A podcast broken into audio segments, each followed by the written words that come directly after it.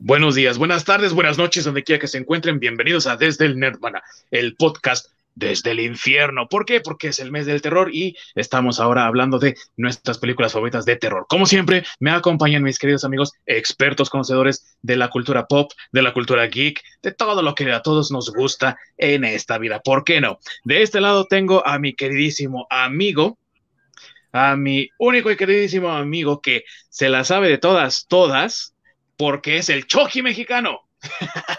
Mi buen masacre. saludos, saludos, saludos desde un lugar oculto y terrorífico de la Ciudad de México, como hay tantos. en cada esquina. como en cada esquina, exacto. Tepito. Así es. De este otro lado me acompaña mi queridísimo amigo desde un lugar lejano allá en Canadá, allí en la estepa canadiense, cuidando al Sasquatch. Se encuentra aquí mi queridísimo Espantasueños, el Orc. ¿Cómo estás, Orc? ¿Qué tal? Buenas tardes, buenas noches. Aquí andamos espantando a todos. Como debe de ser en este mes del terror, los saluda también Ding Dong, el clon hombre lobo de Lost Acapulco. Ya se la saben, aquí todos tenemos algo por ser criticados y mis queridos amigos, en nuestro segundo programa del mes del terror estaremos hablando del cine slasher y tres de sus exponentes máximos, que son nada más y nada menos que Michael Myers, Jason Voorhees y, claro que sí, Freddy Krueger. Así que sin más preámbulo, mis queridos amigos, comenzamos.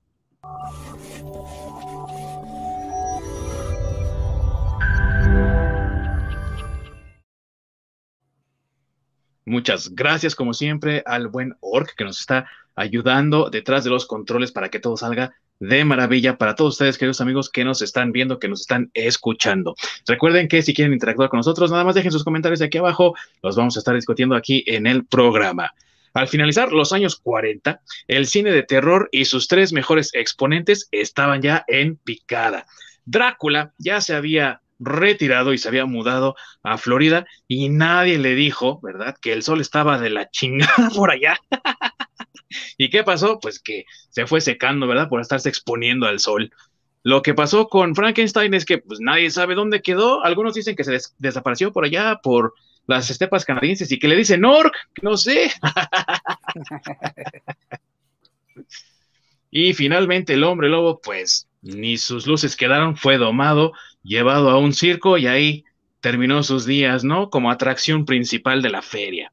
Y en los años 50 el horror más bien se había convertido en ciencia ficción, con el miedo que la gente tenía de la guerra atómica, de la misma energía atómica, con aliens, zombies y otro tipo de criaturas venidas de otros mundos.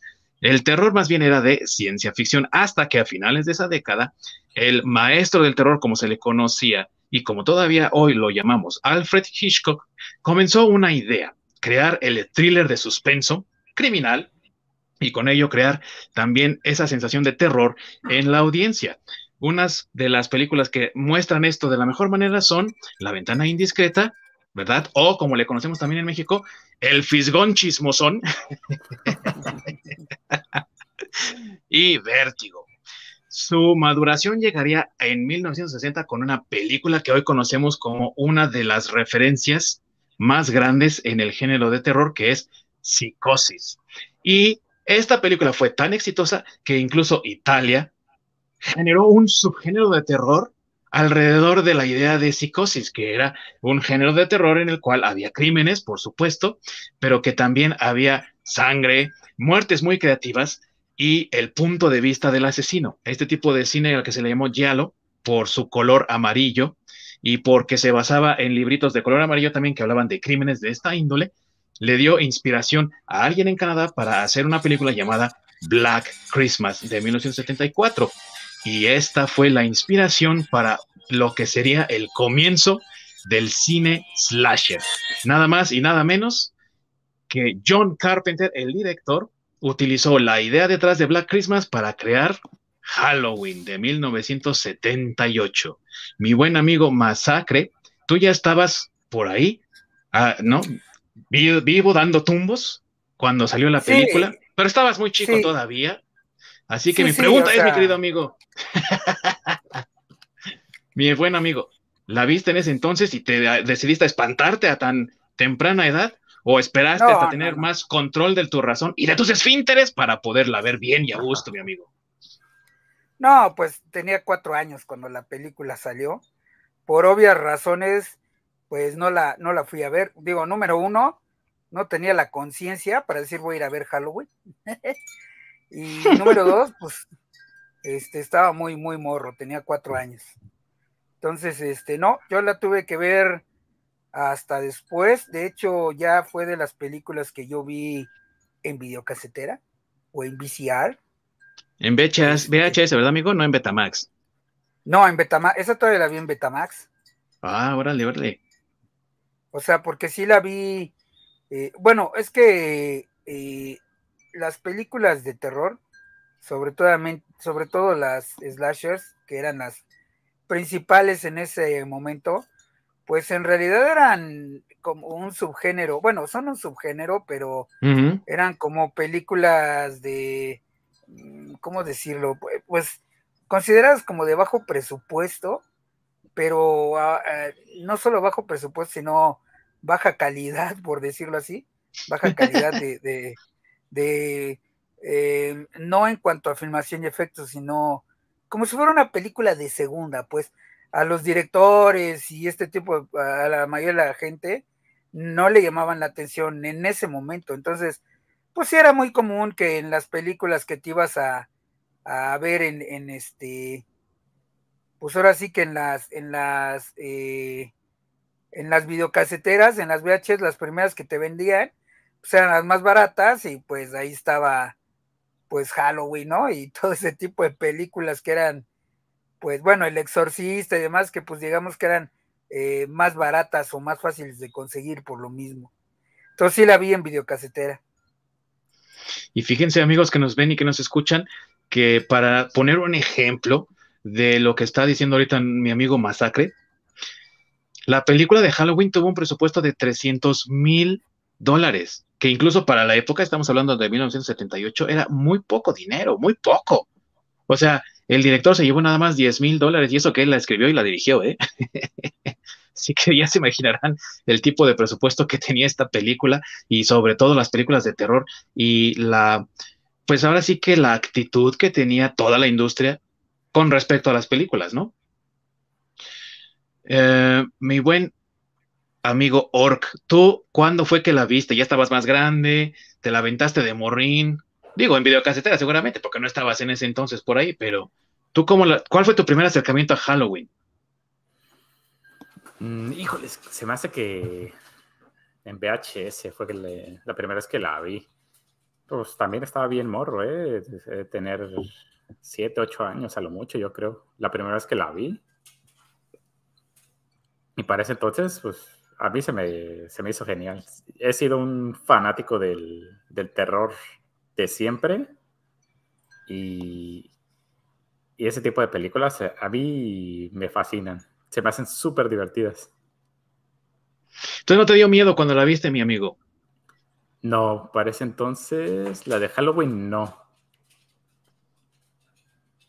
No manches, creo que yo la vi más grandecito que tú y sí, yo sí, yo sí no tuve control del esfínter. me daba miedo, la verdad, ¿eh? Pero también yo creo que tiene que ver con que la vi poquito después de haber visto eso, o como le decimos en México, el de este, ¿no? O sea, esa película me dejó traumado al punto de que muchos, muchos años seguía viendo yo la coladera de la regadera que no me fuera a salir la nariz o algo así. Y a consecuencia de eso, supongo, también asociar Halloween pues con el terror, me dejó con cierto, pues sí, con cierto trauma que ya hasta más grande superé, ¿no? Cuando vi Halloween 2, de hecho, ya la, ya la vi yo más grande. Y dije, bueno, pues hay que refrescar la memoria, qué fue lo que pasó en la 1, porque ya ven que ocurre prácticamente en la misma noche. Y sí, ya que la vi, ya superé el miedo y dije, sí, está bien chida, ¿no? Y sí me latió. Y una de las razones por las que a la gente le encanta esta película es por Mike Myers. ¿Tú qué opinión tienes de Michael Myers como personaje antagonista de esta película, mi buen Orc? Eh, pues es este tipo que te, te acecha, que te, que te va buscando y realmente, por lo menos a la edad que la, que la empecé a ver, no te dan un, o no entiendes el por qué él se dedica a, a matar a la gente, ¿no?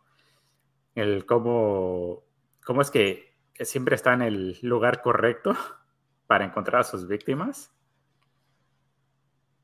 Es algo que como que sí me sacaba de onda, ¿no? Y, te daba esa sensación de, de, esas películas de, de de persecución, donde salías eh, o veías eh, en la calle por las noches, que no sé, los faroles del, de la calle, alguno que no funcionaba o algo así, como que siempre tenías, tenías e, ese recelo de ver hacia, hacia todos lados, ¿no? Que no te fuera a salir el, el, el Mike ahí con su cuchillo de cocina. ¿Qué tenemos por ahí abajo? Los ¿Comentarios? sí, los slashers y los revenge movies eran consideradas eh, cine serie B. Pues las películas de tiburón, que podría considerarse como un revenge movie, pues no eran sí. tan B. sí, esa no. Pero es verdad, ¿no? El cine de serie B prácticamente, pues sí, comenzó con esas películas de terror como La Cosa del Pantano y eh, Vinieron de Otro Mundo, eh, La Guerra de los Mundos, demás películas, y ha continuado hasta esta época, ¿no? En la que estamos hablando. Y sí, sí puede ser que son serie B por presupuesto, porque no hay nombres tan grandes apegados al, al, al, formato, aunque aquí sale Donald Pleasence, que hizo Doctor No en las películas de James Bond, pero sí es, pues, es esa situación, ¿no? Un poquito de, de, dejarlas un tantito de lado y hacerlas como para allá, ¿no? Tú, mi buen masacre, tú, mi queridísimo amigo, ¿qué opinión tienes del Mike Myers como antagonista? ¿Te convence, no te convence? Dices tú, ah, no, prefiero a otro antagonista, o dices tú, si me lo encuentro, sí me desmayo. No, pues sí, o sea, a mí sí me convence Mike Myers, pues es ya, se puede considerar de los monstruos clásicos eh, contemporáneos, por decirlo de alguna forma. Este, lo que tenía Mike Myers, bueno, una de las características de la película tal cual de Halloween, pues es lo que acaba de, mencionar el Lord, ¿no? O sea, eh, creo que pues logra el cometido porque uno de los, de los eh, objetivos de la película y de John Carpenter era que no supieras por qué mataba gente. O sea, él era, era un psicópata así, este, se supone que, bueno, si han visto la película, pues, él se fuga de un manicomio donde estuvo desde niño, porque desde niño mata a su hermana, y por eso lo meten al, manicomio, se fuga y sale otra vez a, matar gente, ¿no? Estoy hablando de la 1, de la original. Entonces, este, pero en realidad nunca dan una explicación de por qué tiene esa, ese, esa motivación de, de, pues de matar gente, ¿no? O sea, nunca, lo, nunca lo explican. este, y también eh, hace, bueno, eh, empieza a hacer también un poco de terror psicológico porque eh, al personaje de, de Jamie Lee Curtis, no Lori Strode. personaje. Ajá, Lori Strode. Sí, si recuerdan, en, en, primero la empieza a torturar de alguna forma psicológicamente porque se le aparece y ella como que lo ve pero no está segura y, o sea, eh, tampoco explican por qué él este, eh, se obsesiona con, con ella, ¿no? Entonces, este, pues digo, creo que sí logra el cometido. Eh, Mike Myers, pues como un psicópata asesino, pues es, es, muy bueno, o sea, este, bueno, más cuando usa la máscara, porque obviamente pues inexpresiva, el mega cuchillo de carnicero que trae ahí, en su mano, o sea, este sí, yo creo que fue un, un, muy buen tino. También recordemos que, pues, eh, en, en, esa época, eh, la sociedad norteamericana, sobre todo, venía de muchas historias de asesinos seriales. O sea, ya había habido casos reales de eh, el hijo de Sam, de este el zodiaco el del bueno el del zodiaco me parece que es más del 80 todavía. Pero bueno ya habían tenido ellos una ola de, asesinos seriales no en, esa época la sociedad americana. Entonces este pues bueno yo creo que Mike Myers sí es el asesino es, eh, pues el asesino bien o bien, eh, bien hecho para ese tipo de películas, porque también recordemos que estamos hablando de la primera película slasher como tal, porque sí está bien que estaba influenciada por psicosis, tan influenciada que John Carpenter escogió como protagonista a Jamie Lee Curtis, que era la hija, bueno, eh, digo era porque ya murió su mamá, que era esta, eh, ajá, que era esta Anne Cage. No, Janet Lee, no recuerdo quién Janet era Lee. La, ajá, ella Janet era, Lee era la, mamá de, de, Jamie Lee Curtis. Era la mamá de Jamie Lee Curtis, así es. Y este Jamie Lee Curtis pues estaba muy joven.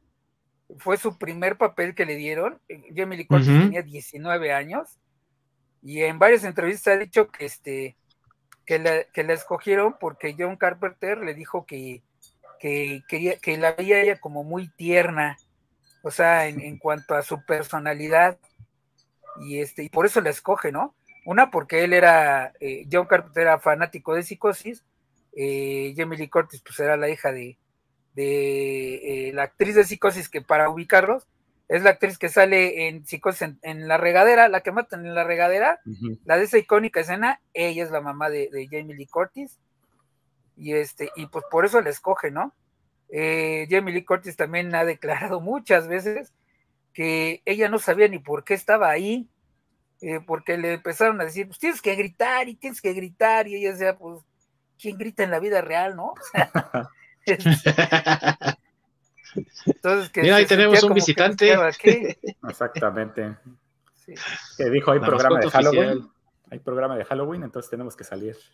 Sí, gato negro para quedar en el, en el ánimo y en el ambiente. Así. Ah, ¿Qué tenemos por ahí abajo, mi querido amigo Orc?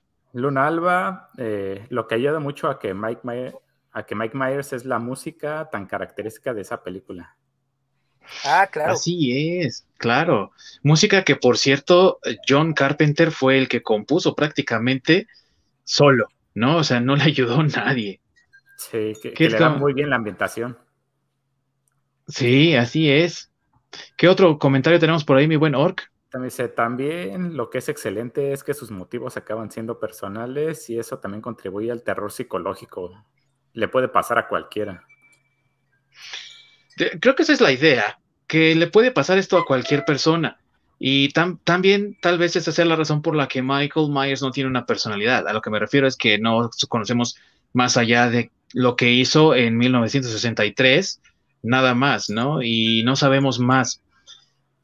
Y yo creo que tiene que ver con eso, de que esto puede pasarle a cualquiera, puede pasar en cualquier ciudad, puede pasar en cualquier momento, no es una fecha específica, puede pasar y no sabes ni por qué, ¿no? Simplemente son las situaciones del destino, ocurre, gente muere a causa de gente mala, ¿no? Como lo dice el doctor Sam Loomis, que es otra referencia también a Psicosis, ¿no? Porque ese era el novio precisamente del personaje de Janet Lee en Psicosis, y así se llama el doctor ah, sí. que atendía a, a, Mike Myers, ¿no? Y lo dice él, sí. es la maldad personificada, ¿no? Que aparte, qué buenas líneas se aventaba el buen Donald Pleasence. No sé con ustedes qué sí, piensen, mis amigos, pero tú, mi bueno, ¿cómo ves al, doc al buen doctor Sam Loomis? ¿Sí te late? Sí, me, me cae súper bien. es, este, esta personalidad que tiene y el, el, cómo la proyecta, me encanta. Sí. Y como dices, ¿no? Que tiene, tiene estos diálogos que son icónicos, que, le, que mm. le dan mucho. Oigan, amigos, y los tamaños que tuvo para ir a esperar ahí al Mike Myers en la casa abandonada de los Myers, precisamente, ¿no? ¿O tú cómo ves, muy buen sí. masacre? ¿Sí te aventabas así como el doctor o no? No, pues. bueno. No, no, no. Tendría que haber una razón personal muy fuerte como para que yo tratara de hacer algo así. No por las razones que el doctor se va a esperarlo. Entonces, este, Oye. No, bueno, aparte, aparte, físicamente Mike Myers es un, un tipo, pues, o sea, bastante fornido, o sea, digo, si lo vemos en, el, en, en la vida real, pues no, güey, yo no paro un tipo es de dos metros y así que parece jugador de americano y sí, que te venga... Como, como, Terminator, ¿no? Sí, sí, no, o sea... Que es así enorme, sí. masivo. Sí, entonces así como tú dices, pues qué bolas, porque pues sí, ese, ya, o sea, ponértele enfrente a un tipo así de esos, y el otro tipo que tú sabes que tiene intención de que te, si te ve, te mata, como si fuera un tren, así te va a pasar por encima, y pues tú todavía pararte enfrente, pues sí, no, ¿eh? muchas bolas, yo no lo hubiera hecho. Sí, no, la, fuerza imparable de la naturaleza prácticamente. ¿Qué tenemos por ahí, mi buen Orc? Nate Osorio, también algo que le da un plus a, al Michael es que no habla, es un personaje mudo que al verlo no genera miedo por el disfraz, pero cuando comienza la música sabes que ya se, ya se los cargó el payaso. es verdad, con esa música tan reconocible aparte, ¿no? O sea, es música que tú en cuanto escuchas sabes, ah, esto es algo de terror. Y yo creo que tiene que ver con la clave de la canción, de la música, porque es una clave como muy inusual. Entonces suena distorsionada, suena incompleta, no sé cómo decirlo, pero con un poquito de lo que he aprendido de música a lo largo de los años, ya sabes, ¿no? Que agarras un poquito de aquí, un poco de allá. La música suena como si estuviera entrecortada, como que le faltara algo. Y eso es también lo que pasa con Michael Myers. El buen doctor Loomis dice, le falta humanidad. Esta cosa ya no es un hombre, es un animal, es una fuerza de la naturaleza enfocada al mal y lo único que busca es destruir. Y para una, para una entidad de esa eh, índole, pues el conteo de asesinatos no es tan grande, ¿no? En, en Halloween creo que no pasa de cinco o seis asesinatos por ahí, ¿no? Contando ya a las amigas de Lori, sus novios y a la, a la, a la muchacha que mata cuando se mete a la casa, ¿no? Y que ves ahí desde la escena, desde, desde afuera, cómo la mata a cuchillazos y la bota ahí en el sillón, ¿no? Dices, ah, este mendigo. Sí. Y mis amigos, su opinión acerca de el personaje principal, que es Lori Strode, que aparte genera un tropo nuevo, ¿no? Un tropo, amigos, que nos ven, que nos escuchan, es algo que ocurre tradicionalmente en una película, es decir, el héroe salva a la chica en desgracia o el príncipe rescata a la princesa de la torre, eso es un tropo. Y aquí se crea un nuevo tropo, mis queridos amigos, con el personaje de Lori Strode. ¿Tú qué piensas, mi buen masacre, de este nuevo tropo que genera John Carpenter con su personaje para Jamie Lee Curtis? Pues por supuesto, ¿no? O sea, bueno, eh, ahorita que está muy de moda esta política feminista y demás, este, pues cabe mencionar que eh, estas películas desde los ochentas ya eran muy criticadas, ¿no? Porque decían que eran muy misóginas y que siempre asesinaban mujeres y todo ese tipo de cuestiones, pero pues hay algo que, sucede en todas estas películas este, y que inicia con Jamie Lee Curtis en, Halloween, que es la chica inocente, la chica este, débil, si quieres verlo así, así comienza el personaje, y que a lo largo de la película este, se va desarrollando, va creciendo y termina siendo un personaje fuerte que, eh, o bueno, se vuelve fuerte por las circunstancias, si los quieres ver así, pero que es capaz de defenderse a ella misma y que sobrevive. O sea, eh, no es una, un, personaje femenino que esté esperando que la vayan a rescatar, sino que es un personaje femenino que se va desarrollando de débil a, a, un, a una heroína, por decirlo así, ¿no? Porque, pues, eh, como menciono, ella, ella al final, ese personaje, acaba, acaba este, eh, defendiéndose ella sola, ¿no? Y sobreviviendo ella sola gracias a lo que ella hace. Mm, sin, ahora sí que sin ayuda de nadie. Sí, es esta pues, transición entre, el damisela en peligro a heroína, ¿no? Así es, así es. Completamente. ¿Y saben qué parte lo representa para mí más? Ustedes ahorita me dirán qué parte para ustedes lo representa. Esa en la que está ella en la sala y ya está Michael ahí en la casa, ¿no? Donde ella está de niñera y ella está tejiendo, tiene ahí su instrumento de tejido, toda la cosa. Y entonces con una de las agujas de tejido, cuando el Michael le brinca, ella nada más se da vuelta y órale, canijo, aquí mero, ¿no? En, la, en el cuello. Dices tú, esta chava no está perdiendo el tiempo ni está embabosada con el novio como las otras que por eso murieron, ¿no? Por andar ahí de, de, de, de calenturientas. y ella no, agarra su, su cosita esa de, de tejido y órale, directo al, al, Mike Myers, ¿no? ¿Tú en qué momento, mi buen Orc, en qué escena, dónde dices tú, ah, esta chava es la heroína, esta chava está preparada, no va a morir, es la mera aquí en la película? justamente tenía en mente la misma escena, donde, ella se defiende y, y, creo que acabas de mencionar un detalle que es muy característico de las películas slasher, que es justamente aquellos que están golpeando o echando pata, son los que, a los que matan eh, precisamente. Entonces, sí, dijera, dijera el, Fede Wolf, el delicioso. Entonces, justamente que ella, que ella rompa ese patrón, pues por supuesto que ahí es cuando te das cuenta, ¿no? De que ella, ella es más allá. Sí, así es. Saludos al Fede Wolf, que no nos ve, pero ojalá nos vea un día. y aquí viene otra característica que parece ya como reglas, ¿no? Del, del, cine slasher. Pero antes de ir a eso, mi buen amigo Ork, ¿qué tenemos por ahí? Ah, David Massa, pues es que en los slashers la policía siempre es inútil. Es más, hasta a veces son las víctimas, que eso también podría decirse que es otra característica. Pues eso pasa, de hecho, en la segunda película, ¿no? Con el, policía que obligan a, regresar. no, usted está fuera del caso. Dije que regresamos, perro. Ah, bueno, está bien, así sí, ¿no? sí, sí, sí, sí. ¿Qué, tenemos por ahí, Ork? El Luna Alba, la perra empoderada, perra empoderada for the win. que eh, Lori Strode tan, tan perrucha no era, ¿no? Pero sí era lista, ¿no? Estaba avispada. Sí, sí, y, y crea entonces una regla esta película que es los que andan de calenturientos mueren, ¿no? Y la chica que no está interesada en eso, o que si está interesada no lo demuestra y espera su turno y su momento, esa es la que se salva de morir, que es ahora un tropo ya muy característico del slasher, pero que también se ha utilizado eh, como para generar esta estructura del cine eh, eh, slasher y del cine de terror en cierta forma, ¿no? O sea, la más joven, la más lista, la más pura, siempre gana. Eh, ¿Tú cómo ves este tipo de, reglas que ha generado el cine slasher y cómo piensas tú que generan un cambio en el cine como lo conocemos ahora, mi querido Masacre?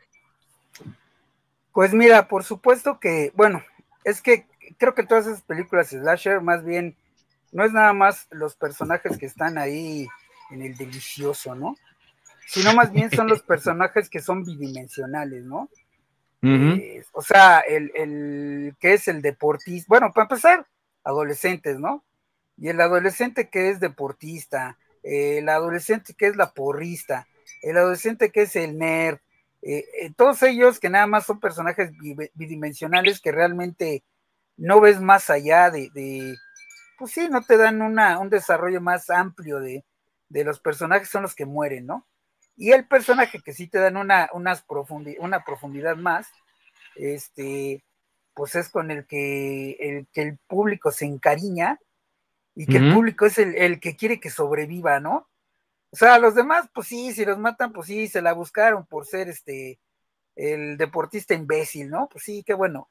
Pero la chava que, que es la, la, la inteligente, la, el, el, personaje más profundo, aparte del, protagonista, por supuesto, porque en estas películas los personajes que en realidad tienen desarrollo y profundidad es el asesino y el que sobrevive, nada más. Todos los demás son bidimensionales.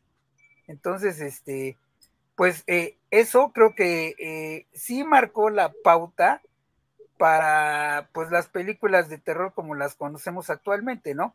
Claro, ahorita, pues bueno, ya lo platicaremos en el siguiente programa, ya hay una evolución de, este cine, este slasher, ya tiene otras ramificaciones.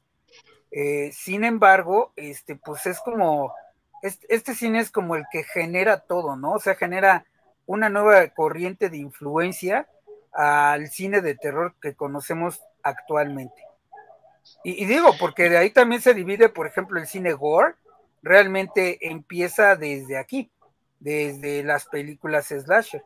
De ahí se va, se abre como otra rama, por decirlo así, y pues es el cine gore que, que ahora vemos con mucho más efectos, más detallados, más, más este, tripas. más tripas, más todo, ¿no? Así es, así es. Y que al orc le encanta lo gore. A ti te encanta lo gore, mi orc. Pero por supuesto. ¿Qué comentario tenemos ahí, mi buen orc? Uh, sin cuántica, si hay personaje negro, también lo matan pronto. Eso es, ah, sí, también. E, e, eso es parte de los roles que definieron e, este, este género, que es, eh, pues, tanto el, el, protagonista que, o los que sobreviven, que normalmente son las personas más, más listos, más, eh, más atentos y demás, y los demás que, que lo rodean, ¿no? Que es el, la minoría, que a la minoría se la atoran primero, los que se la pasan golpeando, que también son víctimas fáciles, eh, el que se avienta lo estúpido, ya sea el, clásico güey de, de, Varsity, que es el, deportista y demás, que trata de ser la de héroe, o del yo se puedo contra este güey y se lo termina atorando. Eh, ¿Quién más? ¿Quién más? ¿Qué, otros? Ah, ¿Ustedes qué, otros eh, roles así definidos se encuentran? La riquilla pues pedante. Ajá, la riquilla pedante, el, chico tímido y, e inteligente. Este, o sea, pues e, es que es lo que les menciono, ¿no? Son todos los personajes bidimensionales que realmente no van más allá de ser una minoría, ser el deportista, ser la rica, o sea, nada más es su rol, ¿no? En, la, en, realmente en la película. Sí, y están como, este está como muy, muy definidos, muy marcados ese tipo de roles además. Sí, sí, ya sabes que ellos son los que van a, morir. Bueno, a estas alturas, ¿no? Claro que estamos hablando de que en esa en ese momento pues era la novedad, o sea, era lo que, lo que incluso se llegó a poner de moda gracias a, a, pues a Halloween, que realmente es quien con quien se inicia todo esto de, de las películas slashers. Así es. Y las reglas, para quien no las conozca, amigos, y piensen en sobrevivir, si acaso se llega a dar la oportunidad de que estén en una película de terror, las reglas son muy sencillas. No andes de son no vayas solo, que también es otra de las reglas muy importantes, ¿no? Y jamás, jamás, jamás le des la espalda al asesino hasta que no hayas confirmado, doble confirmado y triple confirmado que está muerto porque también en una de las escenas finales, cuando Lori le pide a los niñitos que está cuidando, que está de niñera, vayan, corran a la casa de enfrente, llamen a la policía, ahí se queda, ¿no? En la puerta y dice, ah, ya, por fin acabó, le di con el cuchillo, con el gancho, perdón, para colgar ropa. Sí. Y ya se acabó. Y entonces la escena nos la muestra ella de frente y a lo lejos, allá a sus espaldas, vemos de repente que se levanta la figura del Mike Myers. No está muerto, amigos, anda de parranda y sigue queriendo más y más. ¿Tú cómo estas reglas, mi buen Orc? ¿Tú si las sigues? ¿Las tienes al pie de la letra? ¿Ya estás preparado? ¿Piensas que se pueden subvertir? ¿Qué piensas tú, mi buen Orc? Ah, por supuesto que las tengo anotadas y las tengo presentes en todo momento, así como siempre ten tus tenis cerca y aguas cuando vayas al baño. y revisa la coladera, la regadera. No vaya a salir la, nariz ahí, ¿no? El globo, era un globo, de hecho. sí, pues son este, este, tipo de reglas como muy básicas, ¿no? Que, bueno, a estas alturas las vemos y dices, o sea, no mames, es realmente lo primero que piensas cuando ves a este tipo de personas, lo primero que haces es alejarte, ¿no? No vas hacia él o no vas a checarlo, al contrario, ¿no? Le, huyes. Hay, hay cosas como muy lógicas que, que son como muy cliché, pero a fin de cuentas, pues funcionan para este tipo de películas. Así como otra regla que también es eh, nunca digas ahora regreso. y, te vayas solo porque no vas a regresar. Exactamente. Ve con alguien, ¿no? Y la dimensionalidad que tienen los personajes, como decía mi buen Masacre, pues en esta primera película de parte del villano principal no la tuvimos, sino hasta la segunda parte en donde averiguamos, digo ya a estas alturas, ya no es spoiler, que hay una relación filial entre Mike Myers y Laurie Strode, y esa es la razón por la que él va detrás de ella y está obsesionado. en ese momento de Halloween del 78, ni idea, no sabíamos. Lo sabemos hasta la siguiente película y es la continuación exactamente en la misma noche. Lori la llevan al hospital, Michael Myers anda suelto, el doctor Loomis lo sigue buscando y entonces Myers va tras su hermana para poderla aniquilar porque está mal de la cabeza. Y es algo que John Carpenter no estuvo muy de acuerdo porque rompía un poco con esa idea que tenía de Michael Myers, pero para muchas personas fue una adición extraordinaria porque le da otra dimensión al personaje y entonces se convierte en esta fuerza destructiva que está mal de la cabeza y sigue esta idea de lo que mencionaba Masacre al principio, los asesinos en serie, Así que mi buen Masacre, la segunda película te parece buena, no te parece buena, sientes que le roba algo al Michael Myers. Eh, no me parece mala, pero yo sí soy Tim Carpenter, o sea, a mí eso de que, de que se sacaron de la manga, de que eran hermanos, fue así como que, ah, no, o sea, güey, ya, este, le quisieron copiar a Star Wars, ¿no? O sea, en mi opinión, o sea, a mí tampoco me gusta mucho el, este, la idea de que, de que va tras ella por, porque son hermanos. Aparte, sinceramente, yo esperaba una explicación más, eh, no sé, más profunda, más, no sé, otra, otro tipo de justificación. Entonces, eh, la segunda de Halloween no se me hace mala, pero pues creo que ya se va diluyendo este un poco lo de pues, lo de Mike Myers, ¿no? O sea, el personaje como tal. Eh, pues digo, es que de ahí siguieron dos, tres, cuatro, cinco y creo que hasta las siete, ¿no? Termina Halloween, me parece. Pues ya volvió a empezar, así que no importa. Exactamente, como la resta en vacaciones. sí, es lo que les iba a decir. Entonces, pero bueno, digamos que las originales, este, no me acuerdo hasta qué número empiezan, pero también ya fueron muchas las, las que hicieron la saga, con la misma eh, eh, ¿cómo se llama? Con la misma eh, dinámica. Y creo que también eso fue un poco lo que afectó a las películas slashers, que, son de las películas que hicieron película tras, eh, algo como Rápido y Furioso, ¿no? Película tras película tras película de, Viernes 13, de Pesadilla en la calle del infierno, de Halloween, de, Chucky, exacto, o sea, yo creo que la segunda todavía no es mala, me parece que, bueno, no tan mala más bien, yo creo que me hubiera quedado con uno y dos y para de contar, porque las demás ya, pues ya, no se me hacen tan, digo, sí las vería, por ejemplo, ahorita en Halloween y demás, pero en realidad ya no se me hacen tanto de, como de culto, por decirlo así, como las primeras dos, ¿no? E, eso es lo que yo creo, o sea, para mí de Halloween las buenas, eh, las, las clásicas, por decirlo así, son las primeras dos que Season of the Witch, que es la tercera, no era mala como concepto de crear una antología y creo que hubiera funcionado mejor que estar nada más trayendo lo mismo una y otra y otra vez y hacer como diferentes historias, todas uh, terroríficas y todas ocurriendo en Halloween. Era una buena idea, pero yo pienso que a lo mejor no estábamos como audiencia preparados en ese entonces para ello. Y número dos, que la gente estaba tan obsesionada con Michael Myers que querían más y más de él. Y a lo mejor eso también llegó a afectar la película y la franquicia como todo, ¿no? Como un todo. Pero a ver, mi opinión de mi buen Orco, ¿qué tienes que decir acerca de la segunda película? Híjoles, ahí empieza, yo creo que decaer tanto la calidad de la película y de todo el contenido, porque como mencionan, ¿no? De tanto furor que generó, pues ahora sí que dijeron, hay que exprimir a la gallina de los huevos de oro hasta donde nos ve. Terminaron siendo siete películas Luego vinieron los dos remakes de Rob Zombie. Creo que hubo otros, otro remake antes, no me acuerdo. Y ahorita eh, vuelve a salir otro que parece que es remake, ¿no? El de Halloween Kills. Sí. E, entonces, hacer remake del remake del remake ya es como, pues por lo menos échale coco, ¿no? Dame algo diferente Entonces, es, que sí, la secuencia ya fue perdiendo, fue perdiendo valor. Sí, se fue, yo digo que se fue diluyendo, eso es lo que yo pienso.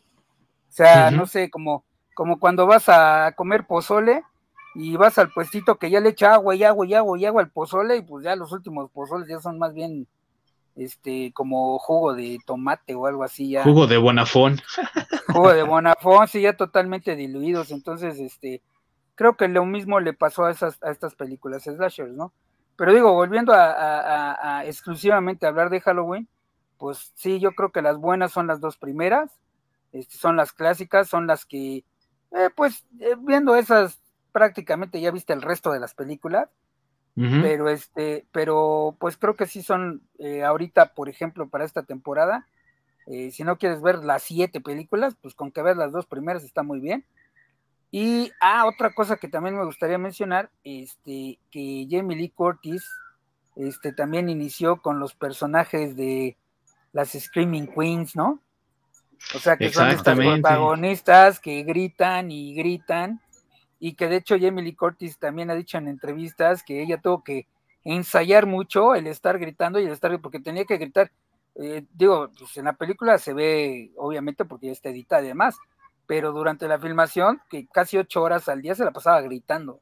Hijo. Entonces, este y cuando, las escenas no salían y había que repetir, ahí vas otra vez, ¿no? Ahí Exactamente. Sí, entonces ella tuvo que ensayar mucho esos, esos gritos y este, y pues vuelvo, o sea, vuelvo a lo mismo, ¿no? O sea, ella es la que crea ese, o con ella nace más bien, ese, ese, ese, ¿cómo llamarlo? Pues cliché. cliché de, la, de las Screaming Queens, ¿no? Que así les llaman, pues, a raíz de eso, Screaming Queens. Sí, así es. Mi buen Or, ¿qué tenemos por ahí de comentarios, preguntas? Nate Osorio, ¿qué piensan del remake de Rob Zombie? Ah, creo que Rob Zombie sí le entiende de lo que va a Halloween, al menos más que otras personas. Sí, y, creo que es el mejor que se ha hecho. Digo, hablando de, las primeras de John Carpenter, creo que es el mejor que han hecho el de, el de Rob Zombie. Sí, sí, es un, es un buen remake. Y sobre todo, ahí te puedes dar cuenta que le da el toque de Rob Zombie, ¿no? Porque a pesar de que difiere muchas cosas, se enfoca muy al estilo de, lo que hace este Rob Zombie. Prácticamente su estilo es ese. Rob Zombie es, es, Halloween. Exactamente. Sí. ¿Qué eh, más tenemos por ahí, buen orc? Porque porque muestra el cómo se va transformando la mente de un joven Michael. Pues sí, es que ahí, precisamente nos retrata el cómo este niño va evolucionando en lo que termina siendo este asesino, ¿no? Que es un monstruo a todas luces, precisamente por esa, eh, esa manía, esa, ese problema mental que tiene, ¿no? Esa psicosis que tiene ahí y el, el, modo en el que opera, ¿no? De, acabando con la vida de las personas de la forma tan salvaje en la que lo hace, pues lo convierte obviamente en un monstruo. Y el primer monstruo que estamos revisando en esta nueva época del cine de terror, que es el cine slasher. Como pueden ver, amigos que nos ven, que nos escuchan, aquí parece ser que en el estudio, que es nuestro desván de cada uno de nosotros, todos somos Team Carpenter, porque también pienso que le quita un poco lo que hicieron en Halloween 2. Así que ustedes, amigos, aquí abajo en los comentarios, si nos están viendo en vivo, en sus comentarios, en, el, en la repetición, en nuestras redes sociales, coméntenos si son Team Carpenter o si están de acuerdo. Y es excelente que tenga ahora una historia, Michael Myers, y que tenga esta motivación en la figura de Lori Strode, que es su hermana y que la quiere acabar, ¿no? Para los que estén interesados en ver Halloween, la original de John Carpenter y Halloween 2, están ahorita disponibles en Netflix y también están disponibles sin paga, sin renta y sin nada en Amazon Prime. ¿Algo más que quieran agregar, que quieran comentar o que quieran decir para despedirnos del buen Mike, mi querido Masacre y mi querido Orc? Mi querido Masacre, ¿algo que quieras agregar? Eh, pues eh, no vean Jason contra Freddy, es una reverenda basura. No es, no es el Mike Myers que, que se conocen las primeras dos películas, o sea, no tiene nada que ver, ya es un refrito nada más porque pues yo creo que la gente lo pidió, es como, no sé, como un día que se te antojan unos chilaquiles y vas a cualquier puesto que se te antojaron, pero no quiere decir que sean los mejores, así es que no, no vale la pena, en mi opinión no vale la pena ver esa, esa película. Sí, y sobre todo porque ni siquiera es de esta serie, entonces no, no, no vale la pena tampoco. porque, ya ni se llama Michael. Sí, tienes, razón, discúlpame, pero sí. Bueno, digamos que de lo último que han hecho de, Halloween y demás, lo mejor es lo de Rob Zombie, las demás pues, no, tampoco no valen la pena. Sí, yo creo que coincido también. Mi buen Orc, algo que quieras decirle a Mike Myers para despedirnos de él en este primer recuento. Otro dato curioso también es la, máscara que utiliza. Es eh, un. Está basada en Letterface de la masacre de Texas. Entonces también es, algún, es este, otra inspiración que también tomaron de, de ahí que justamente la masacre en Texas sería otro slasher, eh, no tan ya como tal como el que vimos con Halloween, pero también es como del mismo estilo. Sí, a esas películas, amigos que nos ven, que nos escuchan, se les ha empezado a llamar proto slasher, como el protopunk, no sé por qué. Yo las pondría en slasher, pero bueno, ¿no? Películas como Black Christmas, como Texas Chainsaw Massacre son proto-slasher, ¿no? Entonces, sí, es verdad, ¿no? Y si a alguien le parece conocida y dice, esa, creo que esa máscara ha ido a donde nadie más ha ido, es porque está, es una máscara del Capitán Kirk de Star Trek, nada más que sin las patillas, ¿no? Y pintada de blanco para darle así esa sensación de miedo. Así que William Shatner tiene cara de miedo, ¿eh? sí.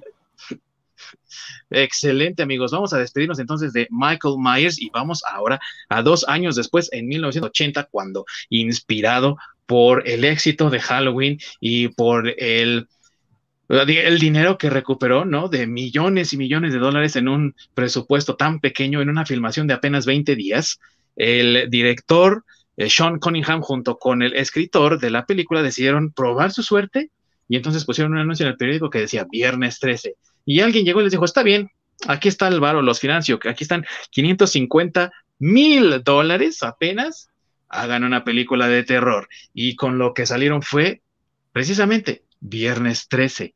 Y su personaje principal es Jason Burgess, pero no en la primera película. Así es. Así es, mis amigos. Mi querido Masacre, ¿tú qué piensas de esta primer película de Viernes 13 y que no vemos a Jason Burgess como el antagonista principal? Bueno, pues eh, digo, igual cumple todos los, parámetros slashers. Eh, a mí en lo personal me gusta más esta porque eh, pues es la que tiene el tema del campamento, que es un es la que inicia realmente con el campamento de adolescentes donde matan a todos del campamento, que pues eh, se ha visto, ese, ese tema del campamento se ha eh, parodiado, se ha hecho, este, bueno, ya se volvió un cliché de las películas de terror, este, los campamentos, incluso ya hay leyendas de así, leyendas urbanas de, en, Gringolandia de, de, que en el campamento tal pasó tal cosa y así, ¿no? Este, no sé si la inspiración vino eh, para la película de esas leyendas o si las leyendas se inspiraron en la película, pero pues ya es algo que ya está bien arraigado en la, en la cultura pop, ¿no? Un campamento gabacho abandonado, pues no vayas porque va a haber algún monstruo ahí que te va a, este, a matar, por eso el campamento está abandonado, valga la redundancia, ¿no? Así es, y ahí van los pobres diablos a seguir a Kevin Bacon, pero bueno, ¿quién nos puede culpar, güey? O sea, si Kevin Bacon me invita, güey, yo también digo, sí, cámara, sí voy. ¿No? y, ya van dos veces con ese cabrón, ¿eh? Van dos veces porque entremos también. Sí, Digo, hay, hay, algo, hay algo muy, un dato curioso de, de hablando de Kevin Bacon, este, y que tampoco ya no se spoiler, amigos, digo, ya viernes 13, creo que todo el mundo lo ha visto. Este, cuando matan a Kevin Bacon, este, ah, bueno, para empezar, también eh, aquí en, estas películas este, se empezaron a probar muchos efectos especiales nuevos, se podría decir, para la época, eh, en cuanto a, sangre y demás, porque recordamos que Star Wars ya había empezado con, los efectos especiales, pero estaban más enfocados a la parte de la ciencia ficción, ¿no? Y en estas películas slasher empiezan a, a practicar o a experimentar con los efectos, este, eh, pues ya para que se vea algo más gore, ¿no? Llegando, obviamente han evolucionado hasta lo que conocemos ahora, pero en, ese momento digamos que son los inicios de esos efectos. Entonces, en la escena donde matan a Kevin Bacon, que lo atraviesa con una flecha por atrás, le atraviesan la garganta, bueno, la tráquea propiamente, este, hacen ese efecto y, hay un dato curioso de que eh, a la hora de que lo atraviesan, pues eh, nada más es un, un, torso obviamente falso, lo atraviesan y había un asistente que le estaba con una bombita, este, bombeando la sangre, ¿no? Para que se viera que chorreaba. Entonces, eh, esa bombita se zafa y al zafarse el asistente lo primero que se le ocurre es soplarle, le empieza a soplar para que no se corte el flujo de, de sangre y eso hace que en el efecto se vean las burbujas como si realmente estuviera respirando atrás. O sea, fue una, un accidente que hizo que, el efecto quedara mejor, ¿no? Entonces, esa es una anécdota que platican, que incluso lo platica este Kevin Bacon, ¿no? Se le zafó por ahí la bombita al asistente y soplale, y ya, ¿no? Y por eso se ven así las, como que regurgita la sangre cuando está saliendo, ¿no? Sí, ya ven, no solamente a Andrés García se le rompe la bombita y también pueden pasar cosas buenas y eso ocurre. sí. Mi queridísimo Ork, ¿tú qué piensas de esta primera película? Es interesante porque te va, eh, te introduciendo justamente todo esto del, del campamento maldito y, y cómo se va desarrollando toda la historia y al final que el asesino no termine siendo Jason, sino que termine siendo su mamá, es como un... ¿Qué, pasó aquí, no? Como que me, estaban vendiendo de un inicio como una cosa y terminó siendo de otra, ¿no? Y, te saca de onda. Pero a fin de cuentas este twist está como que está bastante, bastante padre. Es un plot twist que sí eh, te deja como, eh, ¿qué pasó? Espérate un momento aquí. ¿Qué ocurrió? Y es eh, también uno de los elementos del cine slasher que se introduce nuevo, que precisamente es el grupo de amigos. Sí, Lori Strode tenía dos amigas en Halloween, pero realmente no estaban juntas como tal, juntas, cuando empiezan a ocurrir los asesinatos. En este caso, es un grupo de campistas que están tratando de abrir de nuevo este campamento y entonces cada uno de ellos va siendo aniquilado uno por uno. Ese es un eh, tropo también del cine slasher que explotó perfectamente bien. Por ejemplo, Evil Dead, ¿no? Con Bruce Campbell como Ash. y, que tiene también su giro al final, ¿no? Inspirado por lo mismo que ocurre al final de, de esta, cuando ves ahí ya que por fin ahí se va Alice en la, en la canoa, ya iba bien contento, dice, ah, ya, por fin, ya. Yo sobreviví la única, pero pues ya se acabó. Y oh, sorpresa del agua, ¿quién sale? ¡Pum! Sí. Ahí sí, el mero Merol. El mero mero, el mero mero Merol. El mero mero Merol, que es el Jason, ¿verdad? Sí. Y esa sorpresa, amigos, esa sorpresa. Cuando la viste por primera vez, mi buen masacre, dijiste, ah, ¿qué? ¿Qué es la jefa? ¿Tú qué pensaste? Pues de hecho yo pensé que cuando se sube al bote ya para escapar, este, dije, no, pues seguramente está ahí en el, en el, siguiendo las películas de Slasher que se murió, pero no se murió. Seguramente está en el bote escondida y ahorita la va, este, pues ahorita se la va a echar al plato, ¿no? Y sí me sorprendió un poco, de hecho sí me asustó un poco cuando salió del, cuando sale Jason del lago, ¿no? Y la agarra. De, hecho, al principio eh, sí me sacó de porque la mamá o sea, como que sí no le agarré, porque aparte la escena es rápida. Este, entonces dije, pues, ¿qué es la mamá? Ya después creo que te la ponen más lento y ya se ve que es este, es, Jason, ¿no? Bueno, que es otra persona, que en realidad no es la mamá la que jala a, la protagonista, ¿no? Y entonces a, mí, a mí sí me gustó ese, ese, ese final, porque pues ahí también es un poco el cambio de se murió, pero no se murió. Y que es también lo que comentaban ahí, no me acuerdo quién de nuestros queridos amigos en los comentarios decía, las películas serie B eran precisamente slasher y revenge movies, ¿no? Y esta es las dos al mismo tiempo, hay slasher, ¿verdad? Sí. Eh, porque la mamá pues no quiere que se abra el campamento en venganza porque su hijo se había ahogado ahí muchos años antes. Sí. Y así entonces ¿por qué estamos hablando de esta película si no sale Jason? Ah, bueno, mis amigos, porque Jason sale hasta la segunda película, pero no tiene su máscara.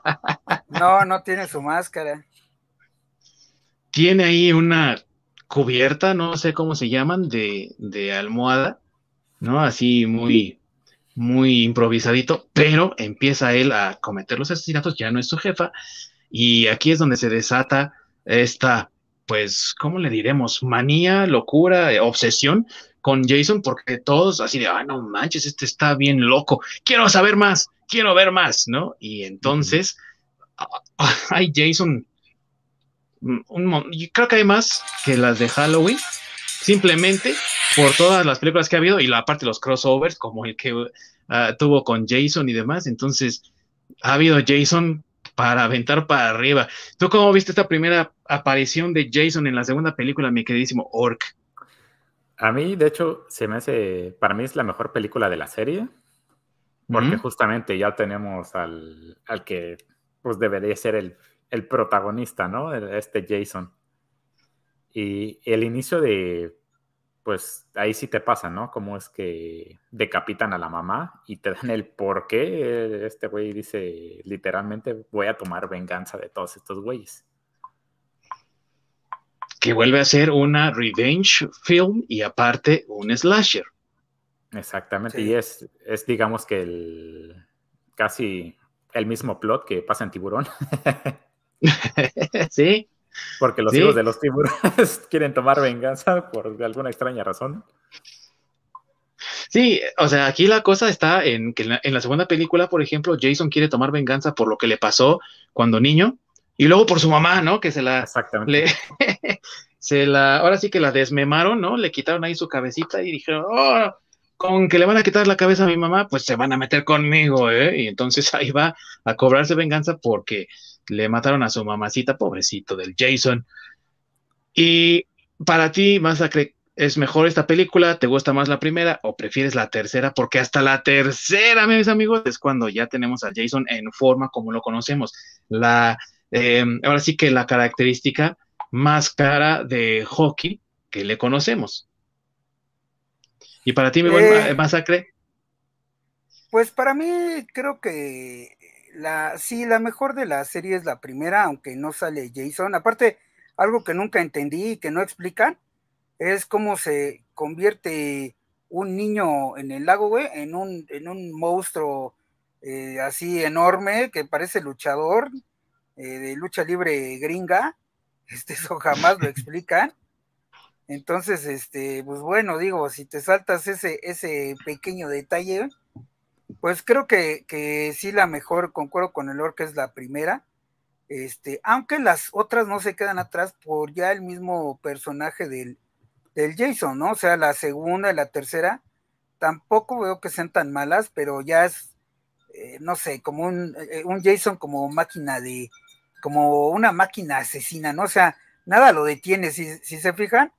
Es más, hasta hay un meme cuando patea una grabadora y demás. En todas las películas es, es, un, es un tipo que va caminando como muy seguro de sí mismo, casi ni siquiera ve al piso, y este, y ahora sí que va lo que va, ¿no? Aunque le cierren una, porque hay unas escenas donde le cierran una puerta de cristal y en lugar de abrir la puerta la atraviesa, este, pues digo, el meme de que patea la grabadora, o sea, es algo así que tú le vas a poner algo enfrente y lo va a aventar, ¿no? O sea, este, no, no hay, no hay quien lo detenga. Entonces, eso también es como que muy, bueno, sí me gusta el Jason, ¿no? Porque te dice que es como un ser imparable, ¿no? Como Terminator, otra vez. Como un Terminator, otra vez. claro. Otra vez, y unos dos años para la, tercera película, dos años de antes de Terminator, ya estaba el Jason ahí haciendo la de de imparable. Exactamente. Pues, y, que, tampoco habla, sí, y que tampoco habla, tampoco ¿eh? habla. Aliméntate de, de, campistas perdidos y vas a ver cómo vas a crecer grandote y fuerte. Sí, Aparte que evoluciona. Acuérdense que en cada película como que la cara también la iba deformando, ¿no? Se le iba haciendo más, más fea, más loca. Sí, como que llegó un punto donde la tenía como en forma de reloj de arena, ¿no? Ajá, sí, y, va como haciéndose, con cada asesinato, creo, con cada resurrección se va haciendo como más, eh, más deforme y aparte más imparable. Yo me acuerdo si fue en la cuarta o en la, en la de Manhattan, cuando va a Manhattan, que incluso le ponen ahí, ¿no? Una vara de metal y entonces le ah, toca la electricidad y resucita, entonces se vuelve así como más, ¿verdad? Sí, sí, sí, Justamente me estaba acordando de las veces que lo resucitan o cambia de personaje, que justamente es donde lo impalan, quién sabe por qué razón, O creo que porque lo crean como una leyenda urbana, algo así, lo encuentran, le clavan un, una estaca, no sé qué madres de metal, eh, le pasan corriente eléctrica y lo reviven para volver a matar. Y en otra película, no me acuerdo en cuál es, donde ya llevan el cuerpo a la morgue y por alguna extraña razón el, el doctor de la morgue se come el corazón y se vuelve el Ah, nuevo, sí. el, el nuevo Ah, sí. Así como, ¿qué, qué, qué- qué carajo estoy viendo? Sí, lo posesionó, qué demonios para que Sí. se comiera el corazón. Y aparte crudo, porque Exactamente. Digo, así sí. eh, le habían pasado corriente, pero no creo que suficiente para rostizarle el corazón, ¿verdad? Entonces ahí crudito se lo aventó. Sí, de, Sí, de ¿quién estas, de estas películas, yo creo que, bueno, para mí también por eso considero que la mejor es la primera, porque sinceramente luego hay escenas que ya confundo con tantas, con tantas películas. O sea, me refiero, ya no sé qué escena pertenece a qué número de película. O sea, por ejemplo, la de Manhattan creo que es donde patea la grabadora, ¿no? Eh, Creo que sí, no sé qué número es, creo que es la 4, es que ya no me acuerdo. Te digo Manhattan que- es en la que va en el crucero, ¿no? Y va matando a todos en el crucero. Es que te digo Sí, que ya no me acuerdo, o sea, co- eh, o sea, confundo ya, eh, eh, bueno, yo, a mí, a mí me pasa, ¿no? A lo mejor a los que son muy fans, no, yo no soy tan fan, la verdad, sí me gustan, pero no soy tan fan, pero las he visto, eh, esas películas ah, en algunas ocasiones, y a veces ya confundo qué es lo que pasa en cada película, este, porque pues digo, después de, ya después de la segunda, ya la tercera, la cuarta, ya son ya muy similares, ¿no? Ya él va matando a diestra y siniestra, y creo que lo interesante de esas películas son la forma en que los mata, porque Sí. no recuerdo en qué, no recuerdo en qué número es, que creo que también es, es de mis muertes favoritas, porque no las he visto en ningún lado. La del saco de dormir, ¿no? Que se lleva al- a, Sí, la chava la- del, del saco de dormir, y es- tú piensas que lo va a aventar al, al lago o algo, y no, güey, le empieza a dar contra el árbol. Así, Contra el árbol, pum, pum. Ajá, Pero ya no recuerdo qué número es, pero creo que ya trae la la, tres, máscara de ¿no? hockey ahí. No sé, no. Sí, es la no tercera. No acuerdo, me acuerdo. pero creo que ya, ya trae la máscara de hockey. Pero yo Sí. creo que a- a- esos son como los detalles, ¿no? Para reconocerlas. La película, la de Jason cuando patea la grabadora. La de Jason cuando trae el saco en la cabeza. La de Jason cuando no es sí. Jason. La de Sí, Jason cuando lo empalan. La de Jason cuando se comen el corazón. Sí, correcto. Sí. O sea, tiene como que ya las que siguieron fueron como muy, eh, bueno, en ese momento yo recuerdo que eran ya muy clásicas, pero clásicas en el sentido de que vuelvo a lo mismo, ¿no? Eran como un rápido y furioso. Sí, como que sacaban, sí, que sacaban ya se- tan seguido las películas que ya eh, uno que vivió esa época, pues decía, ah, otra de viernes 13, no, ya otra vez, otra de viernes 13. Sí. Y pues te las chutabas como, vuelvo a lo mismo, ¿no? Como si te fueras a comer un sándwich, que pues no es tan mal, te comes el sándwich, te satisface, pero pues no es la mejor comida que te hayas echado en tu vida, ¿no?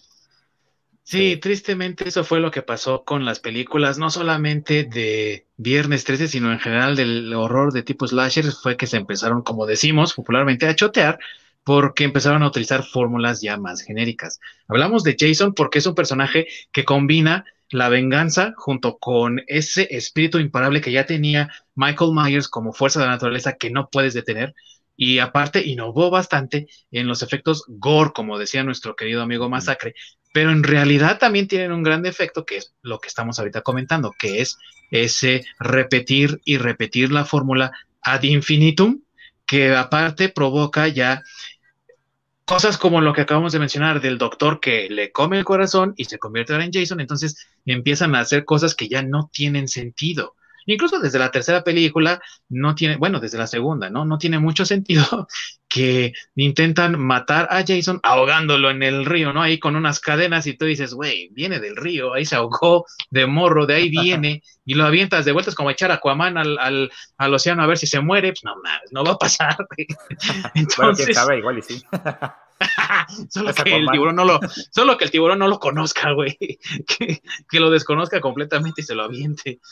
Pero ese, ese tipo de incoherencias, si fueron introducidas por, por Jason, Halloween no se salvó, pero también porque ya eh, John Carpenter no estaba involucrado en el proyecto. Y el, lo que pasa con Viernes 13 es que ya era tan abiertamente ridículo que sí eh, llegó a, a caer en lo pesado. Pero Jason, como fuerza también destructora, que aparte busca una venganza y que tiene una motivación, le agregó ese otro detalle al cine slasher, que hay ahora grupos de amigos que son eliminados uno por uno y el hecho de que el asesino tiene una motivación y que también de cierta forma un toque sobrenatural que le permite sobrevivir, incluso si la, si la situación es un poco ridícula al final, ¿no?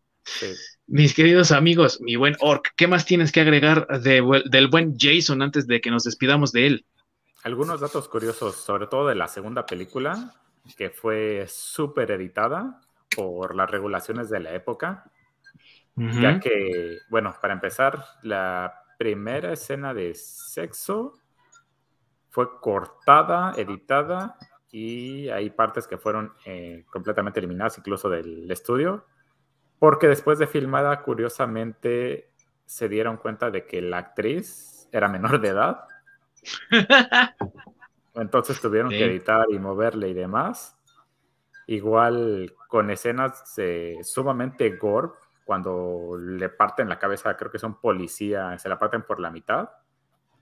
Tuvieron que editar esas escenas para que no pasara completa, que no se viera todo tan brutal, incluso en escenas donde hay mucha sangre involucrada, cortaron partes donde se veía acá toda la sangre botando y, y las escenas se ven más recortadas, incluso para que no se, sean tan violentas por las mismas disposiciones de, de la época.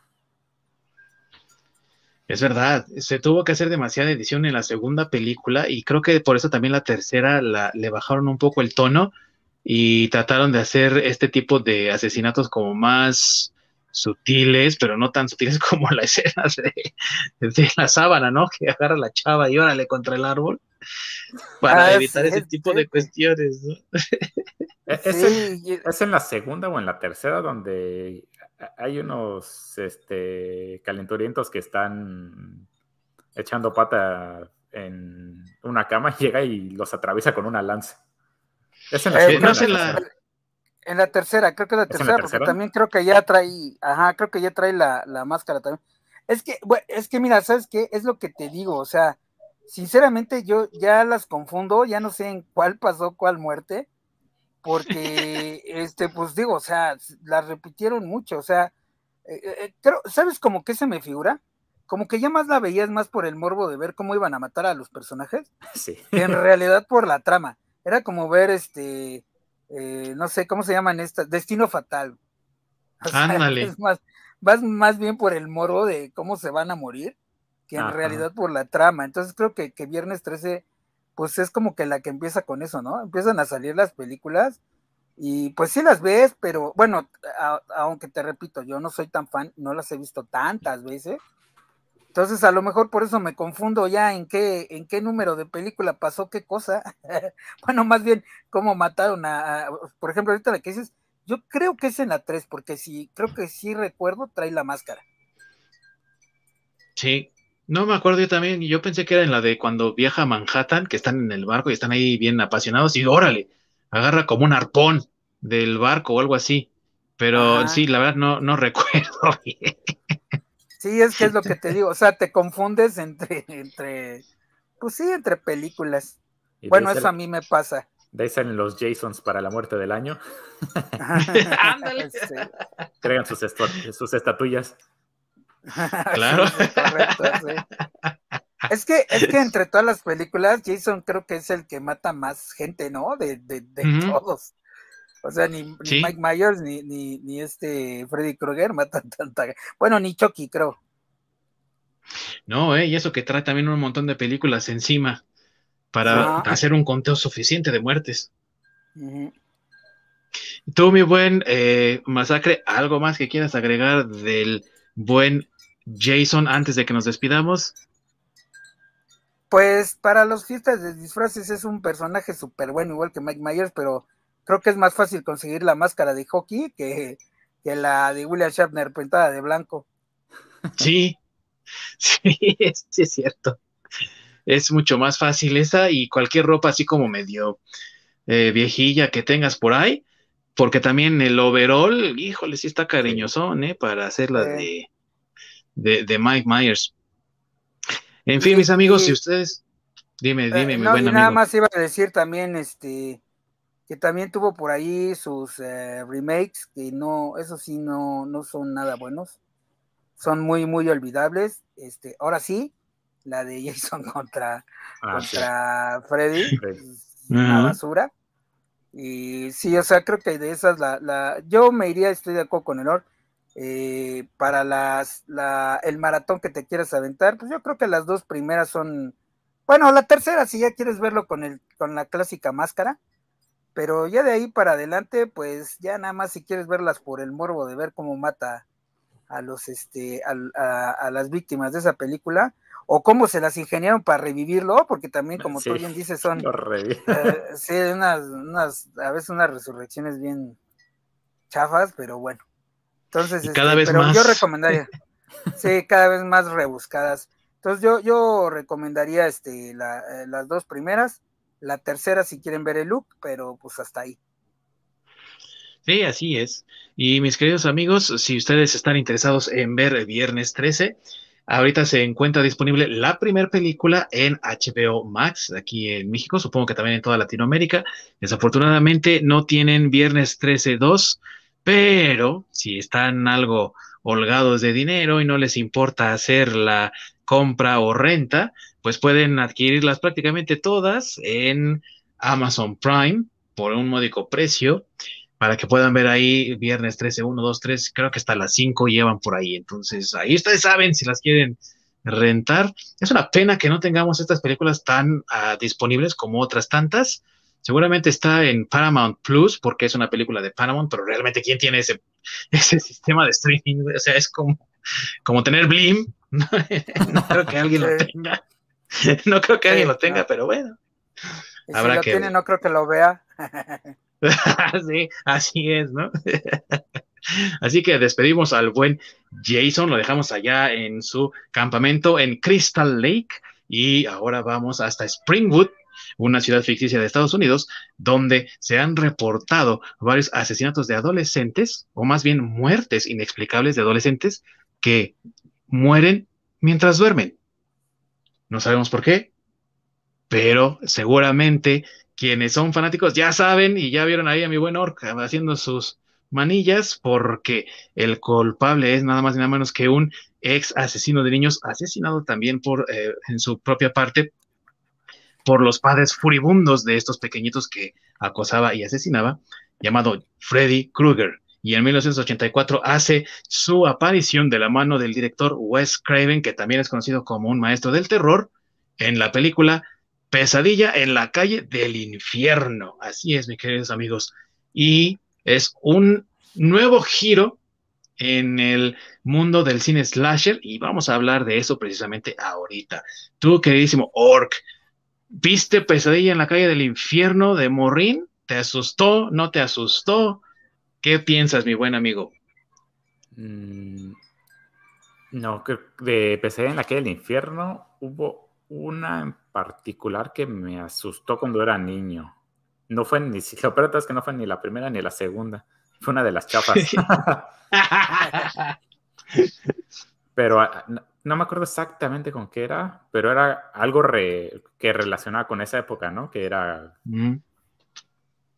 con lo que me llegaba más, este, más ah, pues, al, yo contemporáneo de esa época. Pero en general. debe haber sido la 3. se me hace que sí. No, no estoy muy seguro por qué era, porque de esas cosas de que pues, ya las superas y las terminas olvidando, ¿no? Pero de un inicio, pues qué buen concepto, ¿no? Donde tienes a este asesino en un lugar justamente donde pues, no, no, ni puedes comprobar lo que existe, ni básicamente te puedes defender, ¿no? Que es en los sueños. Exactamente. Ese es el poder, diría yo, del cambio que genera o de esta adición al género que le da Wes Craven, porque ahora los personajes pues no tienen ya control en, en el mundo del ensueño y obviamente no tienen cómo defenderse y lo que es peor, nadie más tiene cómo defenderlos. Sus papás no los pueden defender, sus amigos no los pueden defender. Y es ahí donde ataca Jason en lo profundo, digo, Freddy, en lo profundo de sus sueños. Y lo que les pasa en sus sueños se refleja en la vida real porque mueren en la vida real, ¿no? Qué poderoso mensaje, la verdad, ¿no crees? Sí, justamente, como, te digo, ¿no? Y también el no poder comprobarlo, el no poder señalarlo para que alguien te crea y realmente tú dices, oye, esto está pasando y esto es lo que nos está matando. Y cuando te dicen, ¿y cuáles son tus pruebas? Pues vas con las manos vacías, ¿no? O sea, ¿cómo te lo enseño? Sí. ¿Y qué es lo que le pasa precisamente a nuestra protagonista, Nancy, que es la chica que gana la mano, ¿no? En, en, su batalla contra Freddy en esta primera película, que pues sabe, sospecha que algo está pasando en los sueños de las personas, empieza a investigar, descubre ciertas cosas, pero pues nadie le cree, ¿no? Todos la ven agotada, cansada. ¿Por qué no estás durmiendo? Pues no me puedo quedar dormida, ¿no? Y no tiene otro recurso más que ella misma y ella sola con sus propios medios, al puro estilo de Lori Strode, defenderse de Freddy a como dé lugar, ¿no? ¿Qué tenemos por ahí, mi buen masacre? Digo, mi buen ah. orc, perdóname. ¿Qué pasó? Eh, Luna Alba nos dice, y que no termina después de despertar. Bueno, exactamente. O sea que es algo que tenerle el miedo a quedarte dormido, ¿no? Porque no es algo de que sea de una sola noche, sino que es algo recurrente. Sí, así es. Es constante y pues ya te va generando también problemas en la vida real, ¿no? Hay una parte, creo que es Nancy, la que ya empieza incluso a alucinar, ¿no? No está dormida, pero empieza como a tener esas alucinaciones por la falta de sueño. Ajá, que se la pasan tomando café y tomando píldoras y demás para mantenerse despiertos y no, no, no quedarse dormidos. Así es, así es. Mi queridísimo Masacre, el personaje de Freddy Krueger, un personaje despiadado, que aparte nos muestra por primera vez el asesinato de niños inocentes, ¿no? Porque esa es la parte de la historia, digamos, del background de Freddy. Freddy es un asesino de niños, sale libre por un mero tecnicismo legal. Los padres furiosos arremeten contra él, lo queman vivo, pero él regresa y acecha a los adolescentes ahora en sus sueños. Qué momento tan despiadado y qué personaje tan despiadado. ¿Tú qué piensas de este personaje como antagonista? ¿Supera al buen eh, Mike Myers? ¿Tú cómo ves a este personaje, mi querido Masacre? Eh, pues yo creo que, bueno, lo que me gusta de este personaje de las películas Slasher es que de entrada él sí es uno de los personajes ya sobrenaturales, pero ya especificados desde el principio, ¿no? O sea, no, ya no es tan un asesino este eh, psicópata como Mike Myers, ni, ni un este, o, digo, también un asesino psicópata eh, como Jason, aunque lo hayan revivido y que tenga ese toquecito eh, sobrenatural, ah, sino que aquí ya este eh, Freddy Krueger, pues ya es un, es un asesino eh, ya sobrenatural. digo, el look que tiene Freddy Krueger es precisamente porque lo queman, entonces, pues todo lo que se supone que tiene son quemaduras, por eso tiene la piel así, o por eso se ve así, porque es este, sí, porque ya está, sí, porque ya, ya, así es, porque porque ya, ya, es algo que alguien que ya murió y está atacando desde el más allá. Este, y bueno, a mí en lo particular, lo que más me daba miedo, digo, también la vi, este, yo sí la vi cuando estaba morro, ¿no?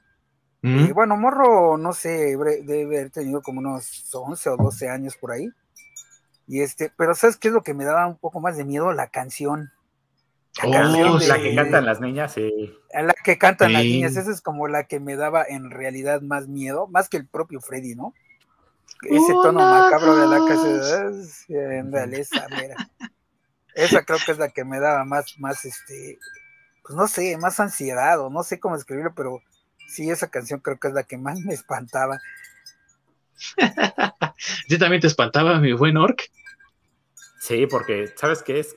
que de esas canciones que son pegajosas, que justamente se te quedan muy, muy, muy grabadas y que una y otra vez están sonando en tu cabeza. Entonces, cuando, no sé, sucede algo, que te sucede algo, que algo se cae o, no sé, algo que relacionas con la película, que te haya sucedido algo parecido, dices, ay, güey, y luego, luego empieza la canción en tu cabeza, ¿no? y te empiezas a, generar, pues, este pedo psicológicamente, digo que, ah, chinga, ¿qué pasó? Sí, y que por, por algún tiempo, al menos así lo recuerdo cuando era niño, estaba tan de moda que la cantaran, ¿no? Los, los morritos para espantarse unos a otros. Entonces, si querías molestar a alguien, si querías molestar a alguien, se la cantaba así, ya, te voy a acusar con mi mamá, ¿no? y a mí sí me pasó. A mí sí me pasó varias veces. Entonces, eh, es algo que se convierte en icono del personaje, en icono de la, de la película también, y que curiosamente, igual que más o menos como pasó con Halloween, pues ocurrió por accidente porque el novio de Nancy en la vida real, eh, la actriz es eh, Heather Langerkamp, su novio de aquel entonces estaba por ahí en el set visitando un día y así todos de, pues necesitamos algo que espante que haga así como que al Freddy más siniestro, ¿no? Y entonces a él se le ocurrió la, tonadita, dijo, hagan esto. Y órale, va, y, en lo que se ha convertido, ¿no? ¿Por qué no pidió regalías? Sí. yo creo que él es el más arrepentido de todos. Sí. Ahora que te habla, cuando te habla el SAT, empieza a escuchar esa canción. no, sí, a cada rato la oyes, ¿sí? Cuando, cuando llega el, cheque y sabes todos los gastos que tienes, uno, dos, hijo de la chingada. Sí, sí, sí. Oh, no. Y, y, creo que el otro característico del, personaje, pues es el guante, ¿no? Con, las navajas. las navajas. Este, eh, digo, eh, bueno, aparte, o sea, todo el look de Freddy creo que es, es icónico, pero pues hay veces que no necesitas ver el sombrero y el suéter de rayas, sino con que veas el guante, ya sabes que es de, ya sabes que es este de, Freddy, ¿no?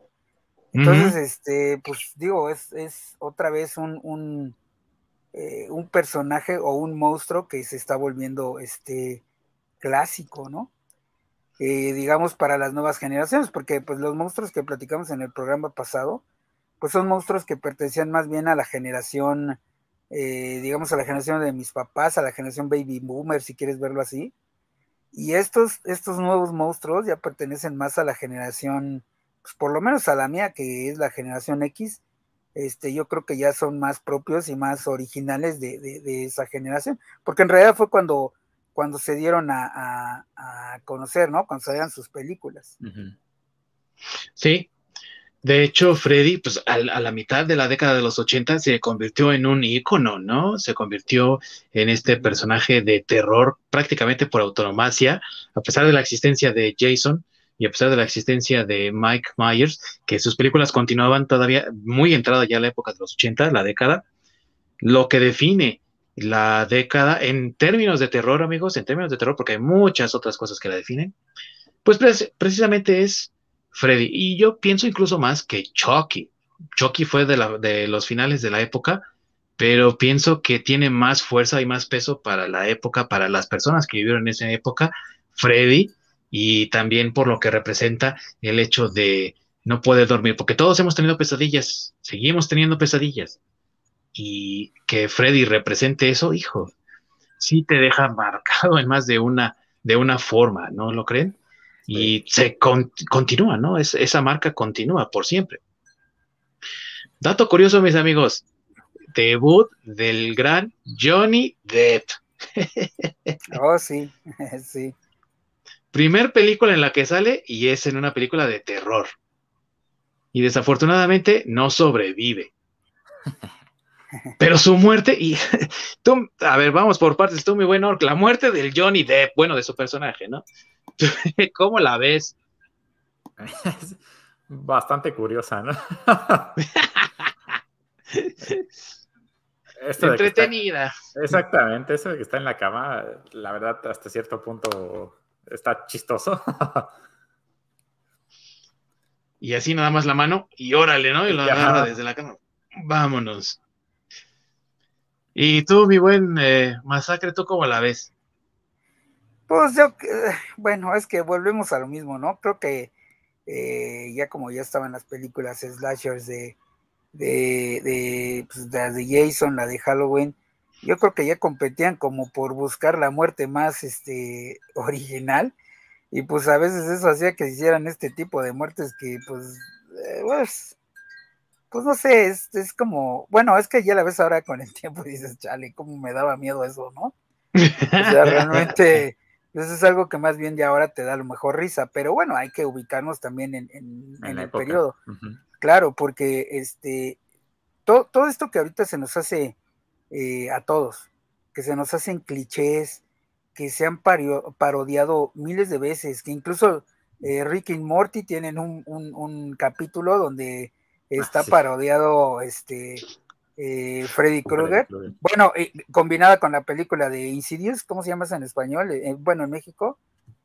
no sé, pero es Insidious. ah, bueno, sí.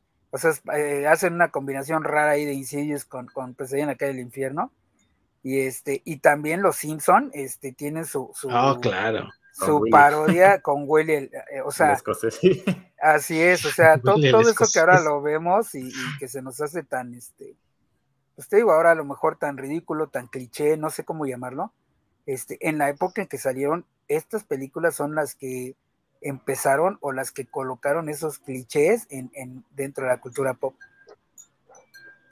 Y que pasó, un momento de su época es eh, pues bastante terrorífico, ¿no? Como para la época en la que fue Bela Lugosi como Drácula, es como el mismo efecto, es para la época, era algo innovador, era la primera vez que se presentaba ese tipo de elementos y ese tipo de escenarios, que es lo que le daba el impacto. Y que al igual que esas películas se convirtieron también en clásicos, al menos las primeras entregas de estas series, y se han convertido en referentes y como bien dice Masacre, en inspiración ya sea para homenajes, parodias o cualquier otra cosa, incluso para música de las nuevas generaciones y de nuevos creadores tanto de música como de películas como de animación, de lo que sea, por ese impacto que tuvieron en su época y ese estatus que tienen ahora de culto. Y mencioné la muerte de, del personaje de Johnny Depp por dos razones muy principales que yo noté no solamente al hacer la investigación, sino también al ver la película, de que, por un lado, el requerimiento técnico para poder lograr la muerte de Johnny Depp, porque, amigos, la mano de Freddy sale de la cama, jala al Johnny así de la parte media del cuerpo, lo mete a la cama, prácticamente lo, lo, lo, lo parte en dos, y luego del agujero que deja en la cama sale ahí un, no es un charco, no es un chisguetín, no, es así como si le hubieras sangre. un geyser. un geyser de sangre. Llega la mamá y así de ¡ah! De verlo cómo está ahí el geyser chorreando el techo. Bueno, es un desbarajuste ahí. Pero antes de que continúe comentándoles, amigos, ¿qué tenemos ahí, mi buen Orc? Un agradecimiento a Alma de la Peña, que nos respondió el, la, duda que teníamos, en México se llama La Noche del Demonio, la película de Insidious. Insidious, La Noche del Demonio. Muchas gracias. Un saludo enorme. La Noche del Demonio, amigos, se llama Insidious. Fíjate, ya tenemos ahí el nombre en español. Entonces sale este charco. Lo que hicieron fue ah, agarrar al, al Johnny y ponerlo en una cama ficticia y debajo pusieron este agujero, ¿no? Para que se pudiera meter fácilmente. Hacen corte quitan al Johnny, ponen debajo esta como compresora, no sé qué sea, que expulsa toda la sangre y fue un trabajo técnico bastante elaborado para un efecto tan rápido que vemos nosotros en la película. Pero por la otra razón que quiero también mencionar la muerte del personaje de Johnny Depp es porque es un personaje masculino que por obvias razones de los tropos y de los clichés que acabamos de mencionar del cine slasher, pues tiene que morir porque solo sobrevive la, chica, pero es el novio de la chica principal. Nunca tienen un encuentro amoroso así de eh, jariosón o nada, nada. Johnny Depp no es un eh, bravucón, no es prepotente, no es un atleta de esos. De hecho, es un buen novio.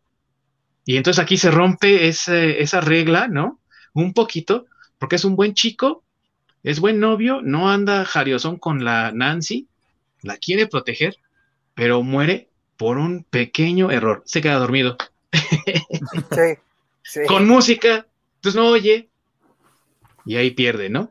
Un cambio también tratando de como romper o doblar tantito las reglas para darle esa variedad, ¿no? Que es otro de los aciertos, pienso yo, de Freddy y de estas películas de Pesadilla en la calle del infierno. Ese cambiecillo que le dan a las cosas para darle un poco más de sabor. Y en esa misma vertiente, amigos, no sé si ustedes vieron la película cuando regresa Wes Craven a la, a la franquicia llamada La Nueva Pesadilla, que ya ocurre en los 90, que es cuando hace como esta cuarta pared y la rompe. Y entonces el Freddy se supone que está acechando a Wes Craven, a Robert Englund, que actúa de mm, Freddy. Tú sí la viste, mi buen Orc. Sí, sí, sí, que Robert Englund incluso sale como que lo están entrevistando y demás. Algo muy, muy parecido como, creo que es La sombra del vampiro, que es como un documental sobre la vida del conde Orlok, donde se supone que el conde Orlok realmente sí es un vampiro y sí, sí come, o sea, sí, sí se alimenta de sangre y todo. Chupa sangre, amigos. Es, como este tipo de, escenario que se me hace bastante, bastante bueno. Otra cosa curiosa que nos aporta esta, esta serie de películas de PC en la calle del infierno es de que el villano nos dan una razón del por qué sobrenatural, porque sí nos dicen que él hace un pacto con el demonio y por eso es capaz de hacer, de hacer lo que hace. Nos da su motivo y, bueno, igual que, con este Jason, y sobre todo transportarte en este mundo de los sueños que te da una gama y una variedad de hacer prácticamente lo que quieras porque todo es válido en el mundo de los sueños. Ya no, no tienes que pelearte con, no sé, la, avientas este, eh, para arriba un machete y mágicamente le cae en la cabeza a la persona que quieres matar. En este escenario funciona y es válido porque estás en el mundo de los sueños. Sí, Sí, sí, sí, y, es parte de también el dominio que tiene como demonio del sueño, porque pues, precisamente lo dices tú, no tiene un origen, Freddy, entonces él se convierte en un demonio del sueño. Entonces, como demonio del sueño, él tiene este, digamos, control que los demás no tienen, ¿no? Y cuántas veces no nos ha pasado que estamos en un sueño y vemos algo ocurrir y nos sentimos que no estamos en control y dices, esto es un sueño, esto es un sueño y te despiertas, ¿no? Y el hecho es que Freddy sí tiene control de lo que está ocurriendo en el sueño. Él sabe cómo manejarse, cómo desplazarse ahí. Y tan es así que después le da la, vulnerabilidad, ¿no? De que si él forma parte del mundo real, entonces puede ser herido, lastimado y asesinado como cualquier otro ser humano porque ya se volvió real, ¿no? Entonces su poder radica en estar en los sueños, pero tiene una debilidad, que también es otra adición al, al tropo, ¿no? Porque prácticamente ni Michael Myers ni Jason tienen debilidades como tal, pero Freddy sí. Entonces es otra adición que también le da más dimensionalidad al personaje y obviamente también a las historias, ¿no? Eh, tú, mi queridísimo Masacre, eh, ya tratando de, cerrar un poquito lo que estamos viendo, lo que estamos hablando ahorita de la película en general y del personaje como tal, en la escena final de la primera película, cuando se van en el auto y de repente el auto cierra el capote y es la ropa de Freddy y deja el final ambiguo. Nancy despertó o no despertó, ¿no? Este tipo de subversión, este tipo de cambios, de transformaciones en la película que te permiten secuelas tras secuelas y demás. ¿Tú cómo lo ves, mi querido amigo? Se convierte en un tropo, le podríamos llamar un cliché también del cine slasher que tiene que continuar a, fuerza porque tiene que continuar. ¿Te parece que es un buen cliché o es algo que en algún punto tiene que terminar y ya a otras cosas? Ah, bueno, mira, como se dieron las cosas, más bien yo creo que sí se convirtió en un cliché, pero fue un cliché más eh, por el dinero, ¿no?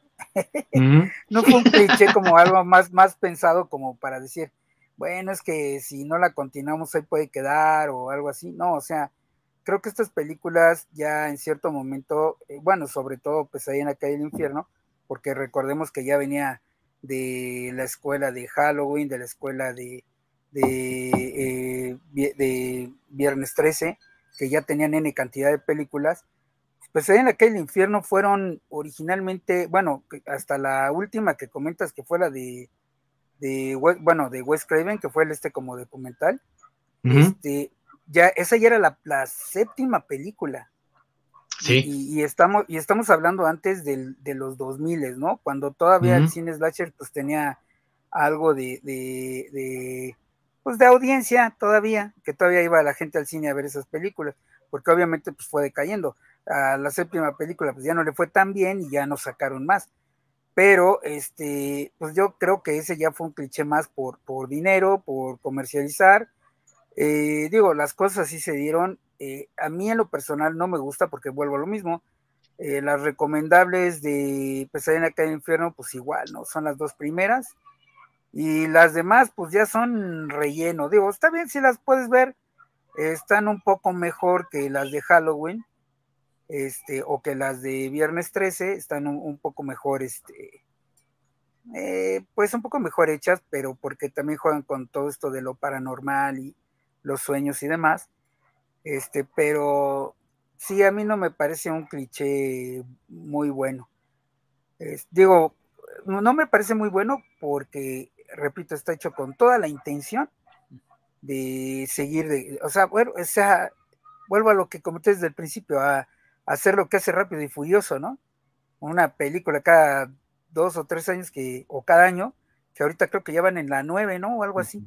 Sí, se, abusa de, este recurso de, para mantener viva la serie y básicamente para sacar dinero.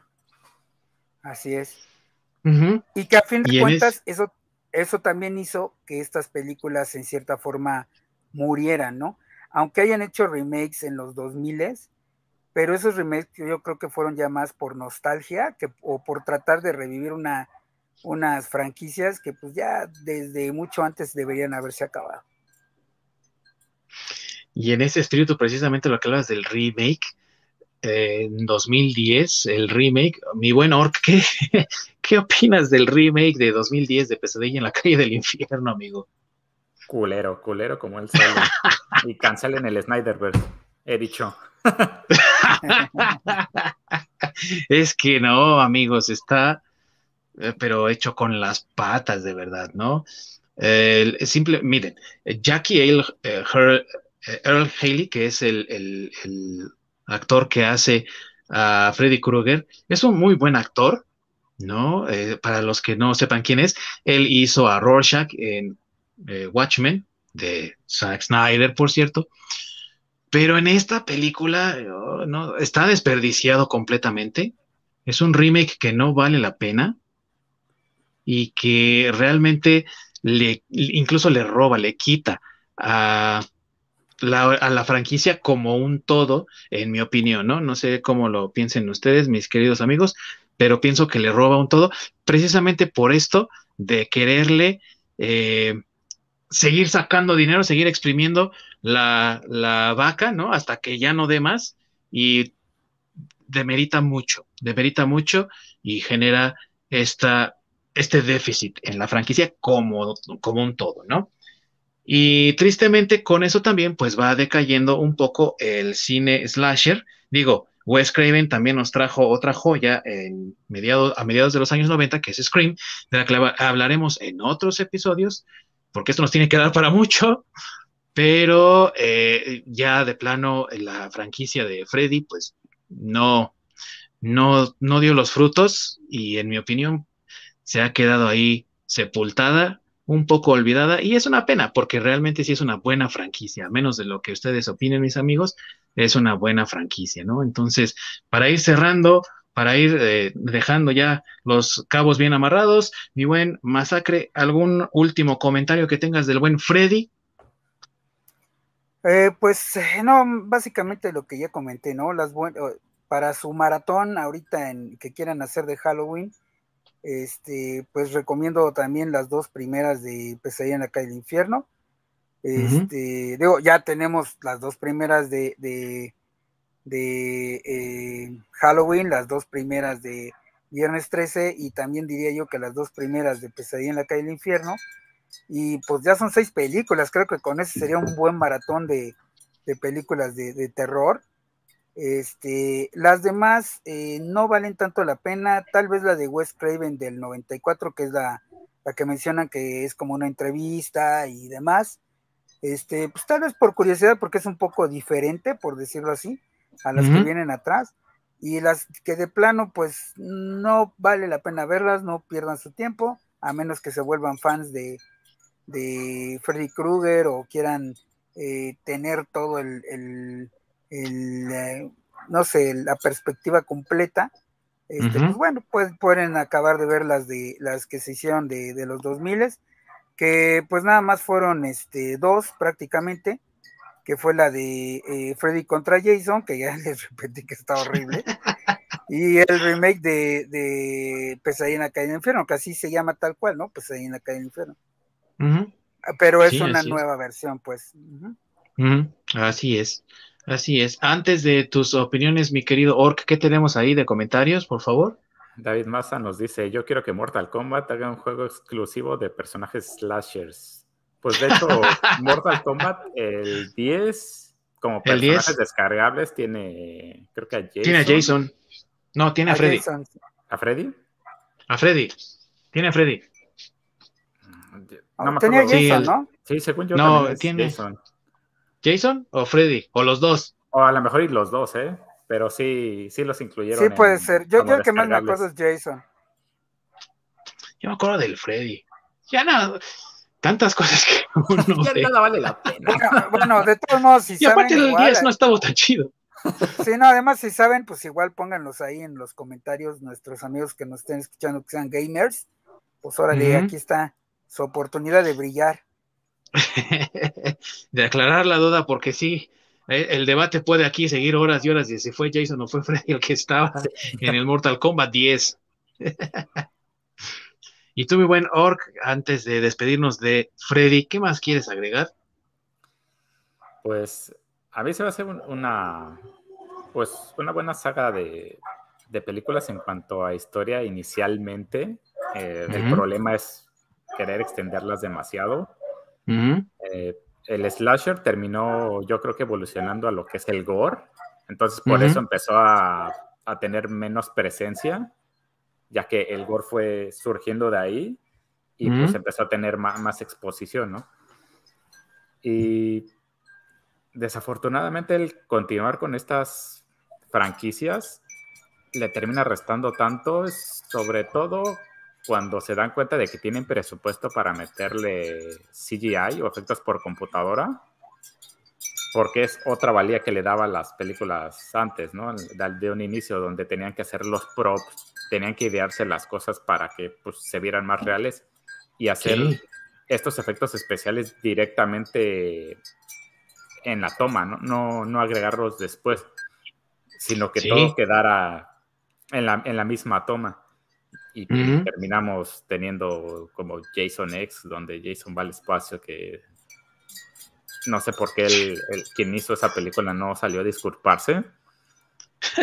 Pero debería 70 veces. O, tenemos el crossover tan esperado, ¿no? En, la, creo que es en la última película de Jason, bueno, antes de hacer mandarlo al espacio, donde justamente al final sale la garra de Freddy y se lleva la máscara. Entonces todo generó este hype por pues, ver el enfrentamiento, ¿no? Entre Jason y Freddy, que tardó ocho años en hacerse, o sea, ah, entre que se hacía, no se hacía toda toda esa expectativa que había generado e, ese final, pues, para empezar lo dejaron morir y para cuando llegó hicieron una porquería.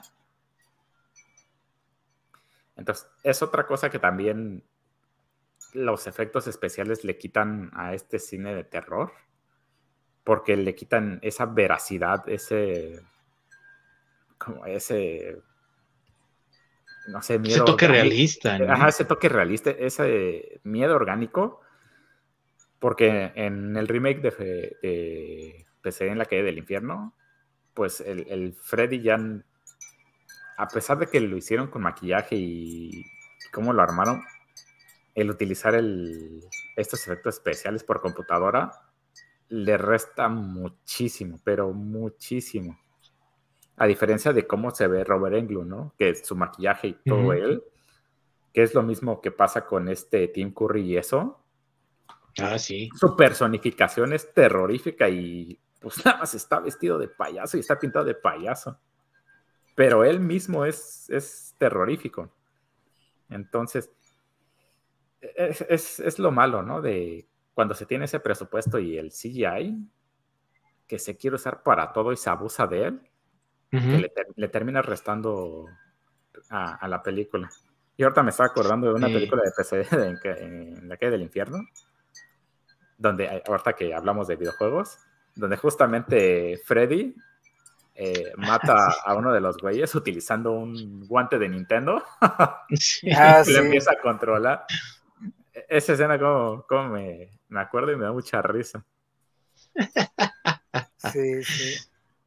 Y la verdad es que para ti, mi buen Orc, que sabes lo que pasa detrás de una producción, que tienes más conocimiento de eso, que tú lo has estudiado, pues obviamente el mérito y el valor que tiene como obra de arte el trabajo previo, ¿no? De Halloween, de Viernes 13, Pesadilla en la calle del infierno, que muchas de las nuevas producciones pues ya no tienen, ¿no?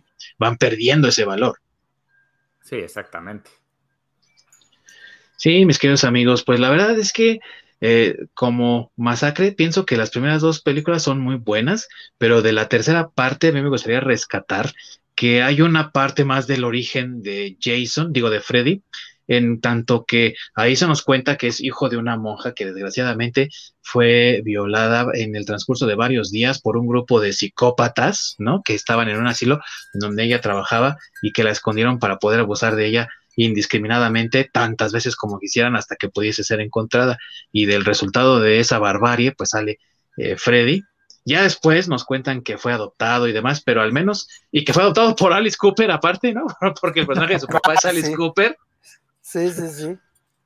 Pero esa parte, ¿no? En la que dicen que es el hijo de 100 psicópatas, es otro agregado más a la historia y vale la pena de la tercera película.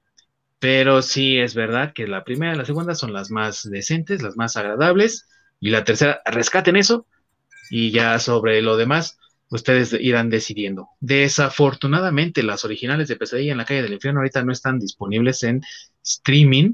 Está la, el remake de 2010, si recuerdo bien, en Netflix, a menos que lo hayan retirado al momento de la grabación de este podcast y de la transmisión en vivo, porque ya esperemos que sí. porque ya saben que todo lo quitan en Netflix a todas horas, entonces esperemos que sí, que ya no esté ahí para cuando terminemos ahorita el show. Pero miren, si la pueden conseguir, si la pueden eh, comprar, háganlo porque es una buena adición a su colección de películas de terror y vale la pena echarle un vistazo, si no tanto por la parte a lo mejor cultural, pues sí por la parte estética, porque son producciones, como bien lo dice Lork, que están realmente a otro nivel a pesar del tiempo en el que en, las que fueron hechas con los elementos que fueron hechas y tienen sobre todo mucho corazón. Y eso es importante a la hora de hacer arte que tenga corazón que tenga alma para que sea exitoso. Y con esto mis amigos hemos terminado nuestro paso por el cine slasher. Antes de despedirnos mis queridos amigos les quiero preguntar cuál de estas franquicias es su favorita mi querido Masacre, ¿cuál es tu favorita de estas tres franquicias que hemos discutido el día de hoy? Pues yo creo que de estas tres mi favorita es Viernes 13. Eh, bueno, o sea, me gustan, me gustan las dos, las dos eh, primeras películas. Este, son las que vi cuando estaba niño, entonces creo que esa sería mi, mi favorita de estas sagas. Excelente, excelente. Te gusta ver muchos muertos, mi amigo. sí, sí, sí. Sí, sí, sí. ¿Y tú, mi buen Orc? Para mí, pesadilla en la calle del infierno. Yo soy Team Freddy. A mí, Team Freddy, totalmente. Todo esto del mundo de los sueños se me hace maravilloso. Es que sí, tiene mucha historia y mucho de dónde sacar, ¿no? Mucha leyenda. ¿Qué tenemos por ahí de comentarios, mi buen Orc? Otro agradecimiento a Nate Osorio, que nos dio el tip de que las películas de Pesadilla en la calle del infierno están en HBO Max. Ah, perfecto. Qué bueno, no, no, no revisé en HBO Max pensando que como no eran de Warner, no las íbamos a encontrar ahí. Pero muchas gracias por el dato. eh, qué bueno que ahí tenemos esa eh, información. Entonces, ya saben, amigos, aviéntense las de Pesadilla en la calle del infierno en HBO Max. Excelente. Muchas gracias por ese comentario. Pues fíjense, mis queridos amigos, que por primera vez, al menos que yo tengo recuerdo en todos los 15 episodios que llevamos de este podcast, creo que por primera vez estamos todos en un gran desacuerdo. Porque para mí, para mí, a lo mejor es Halloween. Ese punto de vista que tenemos desde Michael Myers, incluso desde el principio, ¿no? Cuando lo vemos ahí de niñito y que va caminando por la casa, ve a su hermana ahí en medio de la jariosidad y luego va a la cocina, agarra el cuchillo. Me encanta ver esa parte desde el punto de vista de Michael Myers que te pone prácticamente en su cabeza y tú dices, este tipo está completamente desquiciado desde niñito. Y la, el logro artístico de con tan poco dinero hacer algo tan clásico, tan bien hecho, bien estructurado, magistral, me parece maravilloso. No le doy el feo a Viernes 13, por supuesto, ni mucho menos a, las de Freddy, porque me gusta mucho Freddy, creo que más que Jason, pero la verdad para mí, la contendiente número uno, la ganadora es Halloween. Así que mis amigos, para la historia estamos todos en desacuerdo, pero siempre cordiales, porque eso es lo importante aquí, que podamos discutir, pero sin necesidad de contradecir o de agredir, porque al fin de cuentas donde hay debate, también hay conocimiento y eso es lo que buscamos en este querido podcast. Mis queridos amigos, con esto hemos llegado al final de este programa especial número 2 en el mes del miedo y los invitamos a que nos acompañen la próxima semana para un recorrido por el nuevo cine de terror. Nuevo cine de terror que hoy en día estamos disfrutando en nuestras salas de cine con cambios, con diferencias, con nuevos monstruos, con nuevas historias, pero sobre todo también con algo que ya estamos más que familiarizados en esta época moderna, que es este universo compartido. Así que acompáñenos, va a estar muy divertido, va a estar muy sabrosón y espero contar con su presencia aquí la próxima semana. Se despide de ustedes el queridísimo y muy ponderado hombre lobo de Los Acapulco, el clon más chafa que hay, y conmigo se encuentran mi queridísimo Masacre el Chucky mexicano. Buenas noches, que todos descansen. No creo ser el Chucky, pero, eh, pero bueno, está bien. Me iría más por un, no sé, otra, el Jason, el Jason mexicano. Un, leprechaun. un leprechaun. Leprechaun también, ¿eh? Debemos hablar de esa. sí, es que no lo comentamos, este, digo, ya rápidamente voy a agregar. Eh, no son las únicas películas slashers, hay otras muy buenas que pueden ver. Eh, está Hellraiser, está este, pues Leprechaun, Critters. Eh, Destino Final, que también mencionaste por ahí, es tipo slasher. Sí, Destino Final, o sea, hay, Scream, hay muchas que, hay muchas que, que podrían este, ustedes también ver. Nuestra recomendación ahorita para empezar este, serían estas, pero digo, en otro programa hablaremos de otras películas que también son buenas y que también son slashers y que están ya eh, y que están ya en la cultura pop. Así es, así es. Sí, amigos, esto nos tiene que durar para rato, así que poco a poco ahí les vamos a ir dando más información. De este otro lado, el perseguidor de sueños, ahí se lo van a encontrar si no se portan bien, mi buen Orc.